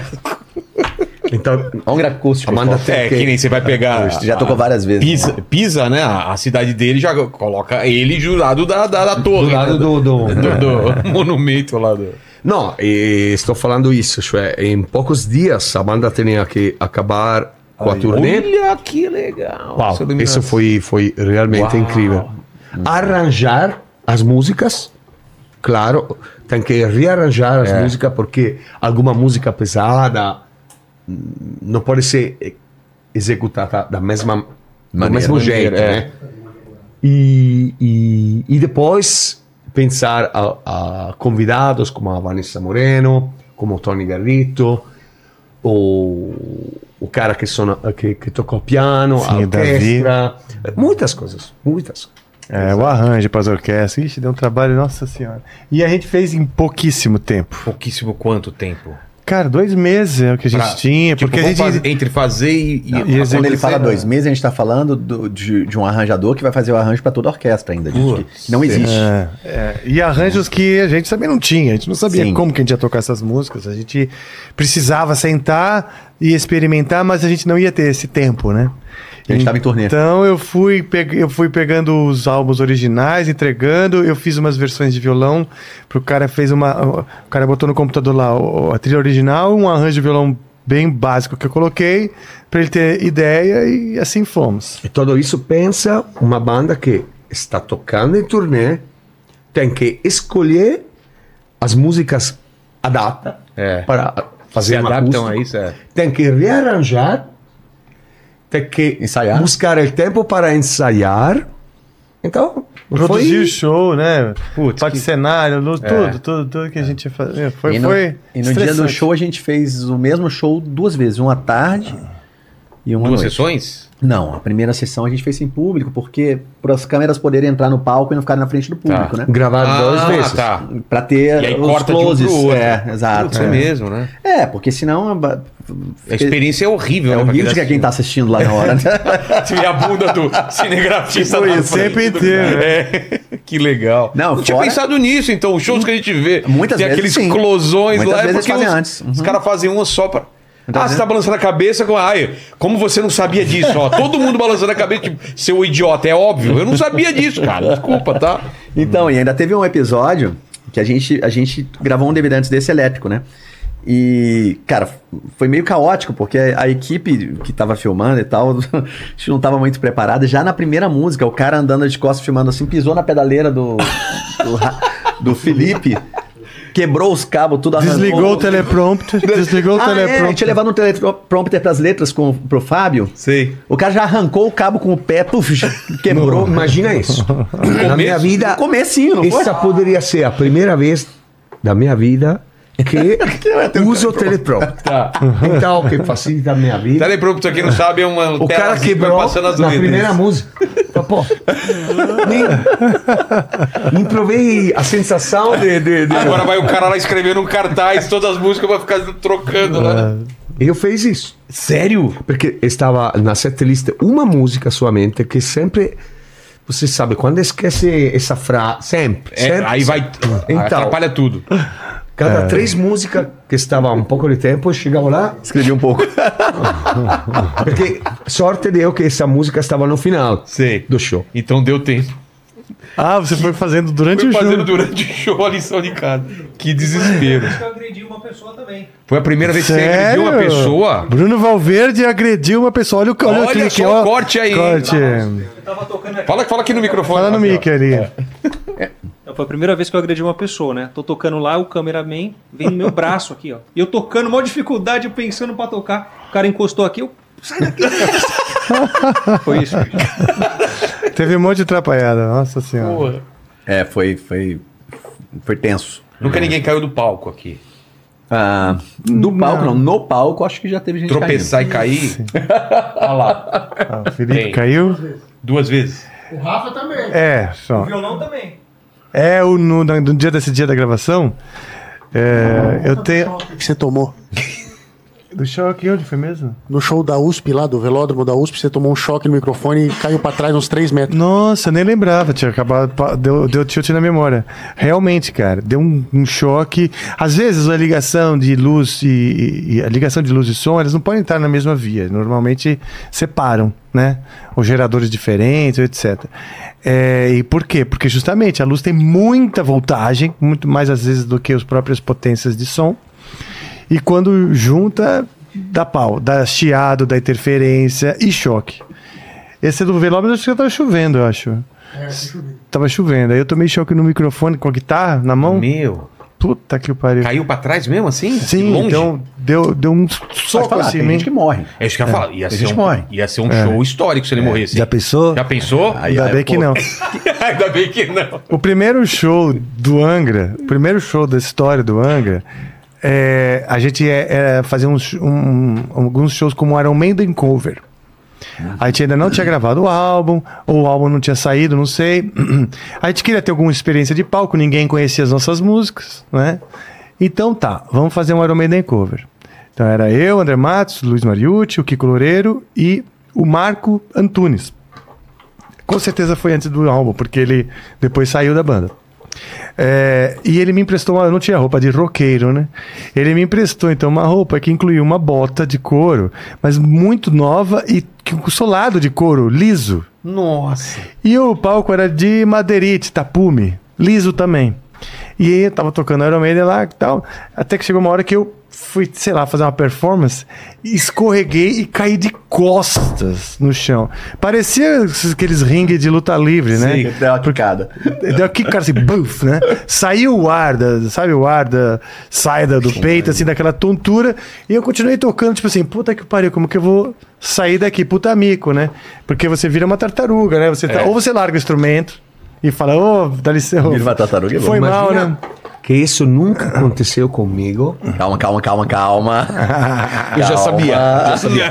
Calma que eu tava lá. Nunca aconteceu comigo. Peraí. Cantando, não sei, mil shows na minha vida, elétrico, né? Aconteceu num acústico com o Marcelo. No acústico, cara. Na pandemia a gente fez uma turnê acústica. Várias cidades do Brasil e tal. E aí a gente tocava sentado, naquela coisa mais elegante e tal. Só que tinha momentos que levantava, né, e tal. E aí ele tava cantando, cara. Que música A é? música do Scorpions lá, o Eh. Ah, estilo Winnie. Still Loving You. E aí ele foi apoiar, fazer aquela pose que você apoia o pé Sabe, no um monitor? no né? monitor. Sei, sei. Quando vou... Só Eu- que esse é um monitor fraco. Ele fez assim, o monitor. Ele deu um rolamento, cara. Mas foi lindo, porque ele. Cara, foi poético. Tem isso na internet. Sério, né? eu Tem. não Porque vi. ele caiu, assim, de- fez o rolamento e ele levantou cantando afinado na, na parte Nossa, certa. como se fosse programado, né? Fez um rolamento. Ficou, ficou bem óbvio que não era programado, mas. Ficou, vê que ficou, faço pra- não ficou art- artístico o negócio. Agora não sei em português, co- em italiano, la capriola. É um cambalhota. rolamento. Cambalhota. Cambalhota. cambalhota. Continuando a cantar, e levantando e continuando a cantar. Ele Não, não, não interferiu em nada no show. Sim. Só o visual, sabe? Visual estranho. Mas, cara, não foi uma queda normal, foi uma queda assim, emblemática. Foi um negócio. As pernas dele levantaram assim. Acústico ainda, né? É, é. A atenção tá toda voltada ali só pra vocês dois, né? Tem só duas pessoas, não tem muita gente pra olhar. Não tem ninguém que não viu que tava ali. Não tem jeito. Não tem jeito. É e isso quando aí. ele voltou cantando, cara. Uau! É. Porque ele já. Foi coisa, o quê? De 10 cinco segundos, né? Entre, uma, entre ele parar de cantar uma parte, dar a cambalhota e, e voltar. Não foi um negócio assim, teve uma parte instrumental, você entende? tipo, dá Foi um continuidade. respiro. Um Ele, ele seguiu respiro o ele normal, caiu. é, exato. Sempre imagino in uno show elettrico, Eh, no? É. Mas in un acustico? Nunca, nunca. Nem combina com o acústico isso, Aquilo né? foi muito bom, cara. Cara, e ne- nessa vez que eu te contei do Iron Maiden Cover, terminou o show, a menina veio falar assim: Pô, adorei aquele momento que você se joga no chão com a guitarra. já, aí eu falei: Ah, aí eu já nem claro, nem, Claro. claro que não desmenti, né? Eu sempre faço isso. Sempre faço isso. Essa aí é momento uma importante pra coisa, um mim no exato. Eu sou, eu sou assim. sou louco. Vamos lá, Paquito, pra última aí. Aqui foi. Foi? É, Mas o. Acho que o Kiko ele conheceu a esposa dele caindo do palco, não foi? Um negócio desse? Ah, é? Não, não tô sabendo. É mesmo? É, acho que ele foi fazer um stage dive. é- é- Não, não, não, não. Pedro, tem um vídeo que eles estão tocando juntos já, não foi quando conheceu, não. Que eles, pu- que, Ah, é? é, que ele pega ela no colo e joga, né? Isso, é isso. Não, mesmo. ele já tocava com ela, não sei se era marido e mulher, mas é, foi uma época que eles tocavam juntos com. Na, com a Tária. Tária. né? Ela, a esposa dele foi né? Ela era foi tecladista, tecladista. da Tária Turunen. Então é isso. Foi, foi. Obrigado demais, galera, é, pelo papo. É, vou pedir pra vocês falarem de agenda, arrobas aí, e no final eu vou fazer três perguntas aí. Então, quem quer, fa- quem quer fazer a. Dia 3 de novembro, temos show no Tokyo Marine Hall, que é o lançamento do nosso novo disco, Cycles of Pain. Tá todo mundo convidado, vai ser um show incrível. Com Todo mundo várias- convidado, mas tem que pagar. convidado É, pra você- não. assistir o show Ah, e tá. pagar o Você- show. É, porque você convida, a galera falou, não, fui convidado Todo pelo mundo cara do convidado a podcast. pagar para assistir Ah, o show. tá, tá. E você convite, pode- Claro. e você pode- de grego, né? cara? É, então É um convidado- convite, tá todo mundo convidado a pagar para assistir o nosso show, que vai ser um show incrível, com várias novidades no setlist. Um show bem energético, porque esse disco novo tá incrível, assim, uma coisa que tá- a gente tá no ensaio ali e o bicho tá pegando, É. entendeu? Assim, é academia difícil. na batera ali, ó. eu até falo que eu criei uma parte do meu treino na bateria, que é tipo um cardio, não é para estudar bateria, é pra fazer cardio na bateria, entendeu? Entendi. Pra dar certo. Então esse show é esse, essa pegada. E você vai lá também. Vou, tal. vou. Porque Você tá louco pra assistir o show, você tá... Não, eu tô- porque- tô percebendo, você tá... Não, mas eu. Cara, todo mundo fala que o que eu prometo é que eu faço. Falei pro Sergião que eu ia ver o eclipse lá em João Pessoa e fui. Você foi, Falei- é, que fui, legal, Foi cara. demais. Falei pro, pessoa- pro, pro Cariani que ia fazer o desafio, tô indo todo dia. E eu tô falando. é, se der tempo de eu sair do podcast pra lá, eu. Ó, já começou com condicionais, hein? É, mas começou eu condicionais. faço podcast aqui. Mas o legal também, tá. Claro, só pra claro. comentar, Que hora começa lá o show? Dez. o show por aí, é. Dá tempo. É. Só que a gente tem Perdeu o também, começo. que é, é- nesse caso esse show, eu tô falando de São Paulo, mas a gente tá começando a turnê nova, né? E tem algumas, algumas datas Vamos que, lá. Felipe, você tá na mão aí? É. Exato, a gente vai tocar dia 1 em Brasília, dia 2 em Goiânia, dia 3 em São Paulo, dia 4 em Sorocaba. E depois a gente vai fazer Mogi das Cruzes, São Paulo no Espaço Leste, Americana, Jaraguá do Sul, Joinville e por aí vai. E esse vídeo fica pra sempre na internet. Quem quiser saber agora, você tá dois anos, viu esse programa dois anos atrás, a agenda vai estar sempre onde? Em Sempre. qual arroba? No arroba Angra Official, Tá. que é com dois Fs, né? O-F-F-I-C-I-A-L. E tem o nosso site, o angra.net. Lá você pode, inclusive, achar os links para comprar ingresso e o Meet and Greet, que é a oportunidade de a gente se encontrar, bater um papo, tirar uma foto e, Backstage lá. tipo. e depois. etc. Fechou. E a gente não fica a 3 metros de distância do fã, entendeu? É, Então, que nem a. quem é, né? que Nem era? atrás do vidro. Exato. Era a Avril Lavigne? Quem- era né? Avril Lavigne, Que- é, acho que é isso. o negócio- Ó, aqui, ó. Ó, ó. Tamo junto. E tem, Legal. uma, e tem um box especial do, do vinil com ca- camiseta, né? Na Nerd Store. Do vinil, do CD também. É um na bom Nerd Store é a nossa loja online. Tá. Então você pode comprar o CD lá já na pré-venda e receber quando lançar. Fechou, dá- deixa o link aí, a gente coloca na descrição, tá bom? Beleza. Fechou? Maravilha. E agradecer demais, então, é, esse papo. E quem quiser responder, responda. Mas eu queria saber qual foi o momento mais difícil da banda. Se vocês pudessem pontuar algum momento. Eu Ah, acho da que história. quando saíram três integrantes de uma vez, num- de uma maneira conflituosa, né? Ou seja, também tu- tudo que se falava da banda era negativo, era sobre a- essa interrupção e tal. A dúvida, né, sobre continuar ou não. Então, esse foi o momento mais difícil, eu acredito. É, para mim foi o Rock in Rio de 2011, Ah, também. que foi um momento assim de um fundo do poço. A gente fez um show tenebroso, deu tudo errado e ele repercutiu mundialmente e culminou na saída do vocalista na época, o Edu. E eu, cara, depois desse show, eu fiquei uns três dias assim que eu não saí nem da cama de depressão, de tão Sério? horrível que foi.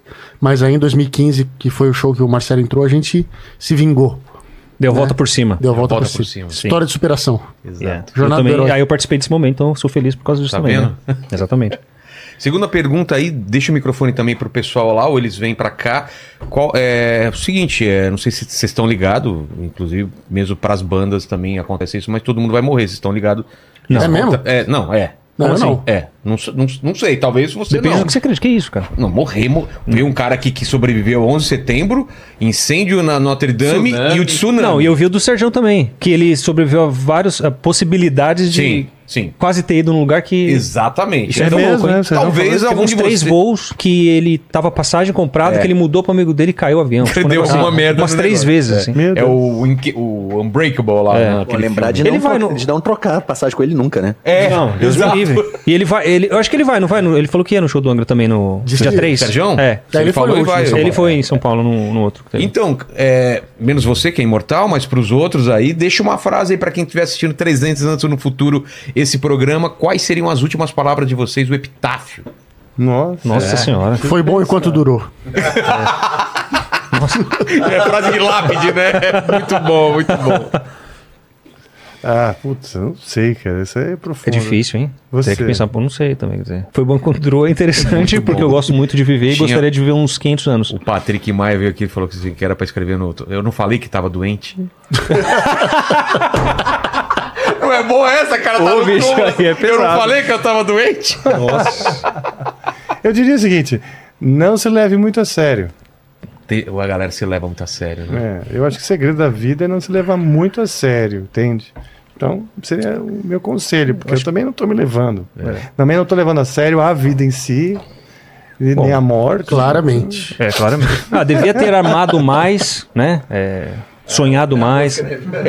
Ah, isso é uma música? É, dá- ou dá pra virar, né? Uma música, né? É. Inclusive, eu vou tocar com Paulo Miklos hoje, no evento do Andrés. E no fim de semana deles. faremos um show Aí. com o Titãs. Quem quer vir? Eu, eu, eu não. Aparece aqui na câmera, né? aparece aqui. Ele... Eu não. Não vou. ser- não sou imortal, mas eu vou viver 126 anos. Eu já decidi, né? Já Tá, tô tá fazendo- fechado. Sério Tá, mas eu mesmo, tô fazendo Marcelão? um trabalho, é legal. Você tem Abaixa mais um paciência, hein? pouquinho. É, Você fazer um tá, trabalho gost- tá legal. curtindo a viagem. Eu tô, eu tô em curto. quero- eu poderia. quer dizer, Estou em poderia um curto. não. Eu gostaria de passar disso, mas eu acho que vai ser um pouco puxado já. 126 Cara, acho que já- 126 anos tá bom pra mim também. Eu acho que eu consigo uns trezentinhos. Trezentinho, é, eu legal. tô, mas eu Vamos tô fechar. pensando ainda. É porque você é mais novo, vai ter. Vai ter aquele lance mais de- evolução na Vai trocando ciência, o braço, etc. vai trocando a Exato. perna. É. Então, como falta O, muito o tempo. pênis é, tem que ser mais, bem rápido essa, essa troca. mas, aí. mas é, Ah, mas o pênis já não pênis importa mais, vai- imagina. já não vai mais. É, bom, eu, eu, eu, eu como vai, vai demorar ainda muito tempo, eu não penso no epitáfio assim, mas eu lembrei que ontem eu estava comentando com um amigo sobre aquele filme Na Natureza Selvagem, né? Sei, sei. Ah, E que tem o cara uma vai pra frase- Alasca, né? Isso, e tem uma, é uma história real, né? É. E tem uma frase no final que eu acho que ela é bem bacana, né? Que ela fala que a felicidade só é plena quando compartilhada, né? Então, é, Quer levar alguém junto pra morrer junto com você. É, entendi. não, é porque durante. Você falou que é um conselho pra quem tá Ah, vivo, né? verdade, verdade. Então eu acho que durante, por exemplo, aqui esse rolê que a gente tem no Angra, que é um rolê muito legal, quando a gente tá junto é sempre muito gostoso, né? Pe- Pessoal que já é casado, que tem filho e tal, eu acho que esses são os momentos que realmente ficam, que realmente valem, assim, né? Por mais que você possa estar bem sozinho, quando você compartilha esse bem-estar, é uma coisa realmente muito especial. Fechou. É isso aí. Fábio, já sabe? Quer sentar aqui? Espera, espera, espera. Não haverá outro. Ah, Não sei. A não lápide sei do se Fábio. sou imortal, não sei. Não- Ainda não sei. Mago é mago. É, mago é, É. ma- mago é mago. So- solamente che sono mago, ma es- eh, eh, concordo con Marcello, nel senso che mm, eh, io non vi questo film, ma es, eh, Mas a minha mulher viu. Mas eh, principalmente Na eu lata. acho que hum, temos que, que, que, que buscar o lado bom de cada momento da vida, né? Exato. Ainda quando você tem um dia que não ruim, está um lado bom. em Essa cada lápide é grande. pra coisa. caramba. aprender, Que lápide é essa, bicho? Uma- aprender das coisas boas e coisas que s- menos boas. Está sempre um lado bom, em tudo. É, é estranho uma coisa, quando um cara morre, a família dele tem hum, lembrança, tem um dor no coração. É. Quando um artista morre, é como se a família é o mundo. É, É, uma diferente. coisa que acontece no coração de- de muitas tem pessoas. né? muitas pessoas. Então é uma energia negativa ou positiva, ou uma sensação eh, do mundo Boa. geral. É uma coisa que sempre eu pensei, não? Não é a mesma coisa. É, é, é, hum, é ruim falar disso, porque cada ser humano é, é o mesmo, é, tem a mesma importância. Mas claro que o dia que morre um Freddie Mercury não Ah. é Não é a mesma coisa, né? a mesma coisa, não cria a mesma sensação na população mundial, né? Que mora o cara que trabalha no bar eh, perto do ao lado da minha casa, né? Exato. Exato. Essa é a coisa que me deixa Sim. Faz sentido, faz sentido total. Sim. Cara, tem uma coisa curiosa que assim, eu tenho a pira de, de assombrar as pessoas, né, quando morrer. eu Cê- gostaria. você vai voltar Eu pra- poderia, se eu, se eu- de aparecer no espelho, assim, não, não, atrás. Não, eu, eu, você esquece. eu não- No Eu chuvisco da gostaria TV. muito medo desse- Não tem o negócio Mas do chuvisco então- da TV lá? É, Mas esse então, é o lance. esse é o lance. Pra quem tem medo, também poderia botar na minha lápide assim, vou te assombrar. E aí a cabeça da pessoa já vai fazer eu aparecer É. atrás do espelho. Eu vi o Rafael sentado no sofá. Eu tava lá. Isso aí não funciona com ateu. Isso para fechar. eh, Você Mas vai lembra funcionar desse- com alguém. Desse filme que eu gostei pode. muito, eu gosto. Qual? Ghost, sim, sim. Patrick Imagina Swayze. se é isso. Imagina, Tá você louco. não está nesse mundo, mas Está. está, está vendo tudo. Que louco, hein? Isso é uma loucura total. Sim. Como é que é? Um fantasma vendo o É mundo? um fantasma. Como no filme Ghost. Sim. O cara morreu, mas está vendo a Não, ex-namorada. eles ficam que- fazendo que- lá o- as culturinhas. lá, Ah, É. você sim, lembra? sim, sim, claro. Ah, Inclusive, uma das músicas do CD, né, tem uma história. Verdade. Ah, eu sempre quis escrever uma música para que o Fábio cantasse na técnica operística, né? Que ele canta muito bem na técnica operística.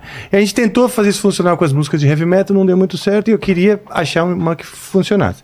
Dessa vez deu certo. Fizemos uma música nessa, nessa versão operística, chama Tears of Blood, Lágrimas de Sangue, e é um dueto entre o Fábio cantando como um tenor de ópera e a cantora Amanda Somerville.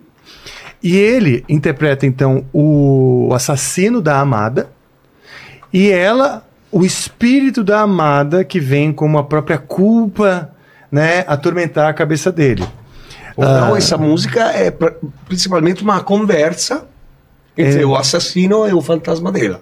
É. Que maravilhoso. Tears of Blood. Boa. Dia, dia 6. Dia, dia 3 de novembro vocês vão. Não, dia 6, né? Dia 3. Dia 3. Dia tre- é, no, no Japão sai dia Dia 1 primeiro no Japão. É. Desculpa, é. E dia 3 aqui no Brasil. Fechou. E as pessoas vão saber. Então vai ter música aí, ó. Vai mostrar. É, aí. Eu ganhei um outro brinquedinho que eu quero hoje testar. Enquanto eles estão se arrumando aí, Paquito, vai falando do pessoal aí, aquelas, co- aquela coisa lá que você já sabe, né? Isso aí, galera. É o seguinte, se vocês chegaram aqui até agora e não deram like ainda, vocês estão moscando, então dá um like aí, se inscreve no canal, ativa o sininho pra não perder nenhuma das nossas lives e, mais importante de tudo, torne-se membro pra participar de todas elas aqui, mandando suas perguntas, seus comentários aqui, que a gente lê pros convidados especiais nessas lives extremamente especiais que a gente faz. Fechou? Total, você prestou atenção no papo? Eu prestei atenção, O que, lógico. que o pessoal escreve nos comentários pra provar que chegou até o final dessa Cara, conversa? É o seguinte, quem quer provar pra você gente tá que chegou- rindo aí, cara? Quem quer provar pra gente que chegou aqui até agora, comenta aí pra gente. Bruno Fisiculturista. Bruno, fisiculturista. Então fechou. é?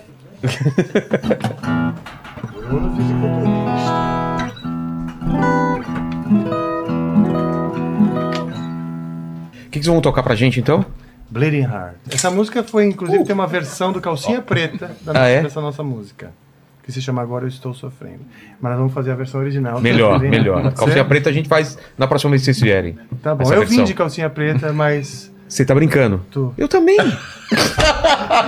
Eu também tô, então, também, a, sua né? enfiadinha, a sua enfiadinha é como a minha? Claro.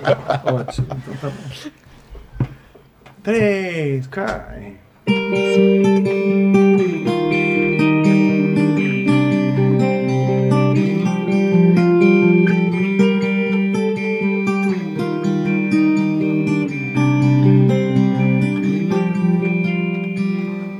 Now I know that the end comes.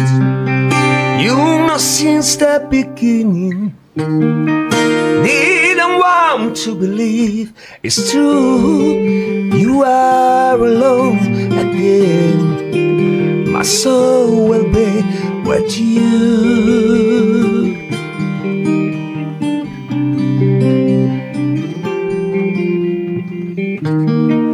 Why is the clock even running? If my world isn't turning, hear your voice in a doorway wind. I leave him all behind. No longer waiting, you tear into pieces my heart. Before you leave, with no repentance, I cry to you. My tears turn into blood. are ready to surrender. You say that I take it too hard, and all I ask is comprehension. Bring back to you a piece of my broken heart. I'm ready to surrender. Oh, oh, oh. I remember the moment life was short for the romance, like a rose to fade away. I live in everything, no regret, worries over. No return of the soldiers. Oh, my hands on my bleeding heart. I live in everything. No longer wait them. You tear it to pieces, my heart. Before you leave, with no repentance, I cry to you. My tears turn into blood. I'm ready to surrender. You say that I'll take it too hard. And all I ask is comprehension. Bring back to you a piece of my broken heart. I'm ready to surrender. Oh, surrender. I'm ready to surrender. Uh-huh. Mm. All right. Boa. Obrigado demais. É com vocês agora. A saideira, toquem o que quiser, até calça preta aí. e obrigado demais. Obrigado. É, estarei lá no show e espero vocês também lá comigo, cantando junto. Pa- Paquito, você já falou, repetindo qual é a palavra que o pessoal tem que escrever, qual é a frase, pra provar que chegou até o final? A frase é Bruno, fisiculturista. Então fechou. Qual que vocês querem fechar aí? Pode ser aí. Você tinha falado da. da... é Você acha que rola? Mas você tem que dizer uma que rola, então. Quer fazer o refrão da Rebirth? Vamos fazer só o refrão? Vamos tentar. Vamos. Vai. Só o refrão. Só, só a parte mais difícil da música, vamos lá.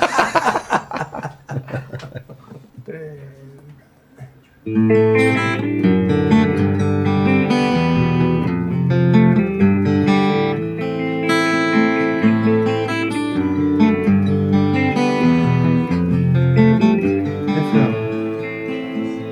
The winds are brand new day. High where mountains stay. Find my own and pray again. Rebirth of a man. Oh the man. Oh,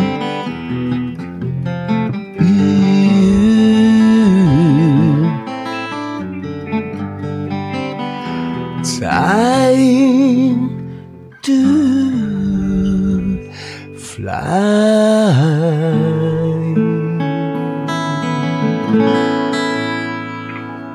Fechou. Obrigado demais. Valeu, valeu. Fiquem com Deus. Beijo no cotovelo. Tchau. Valeu. Aí, temos plateia aqui. Valeu, obrigadão.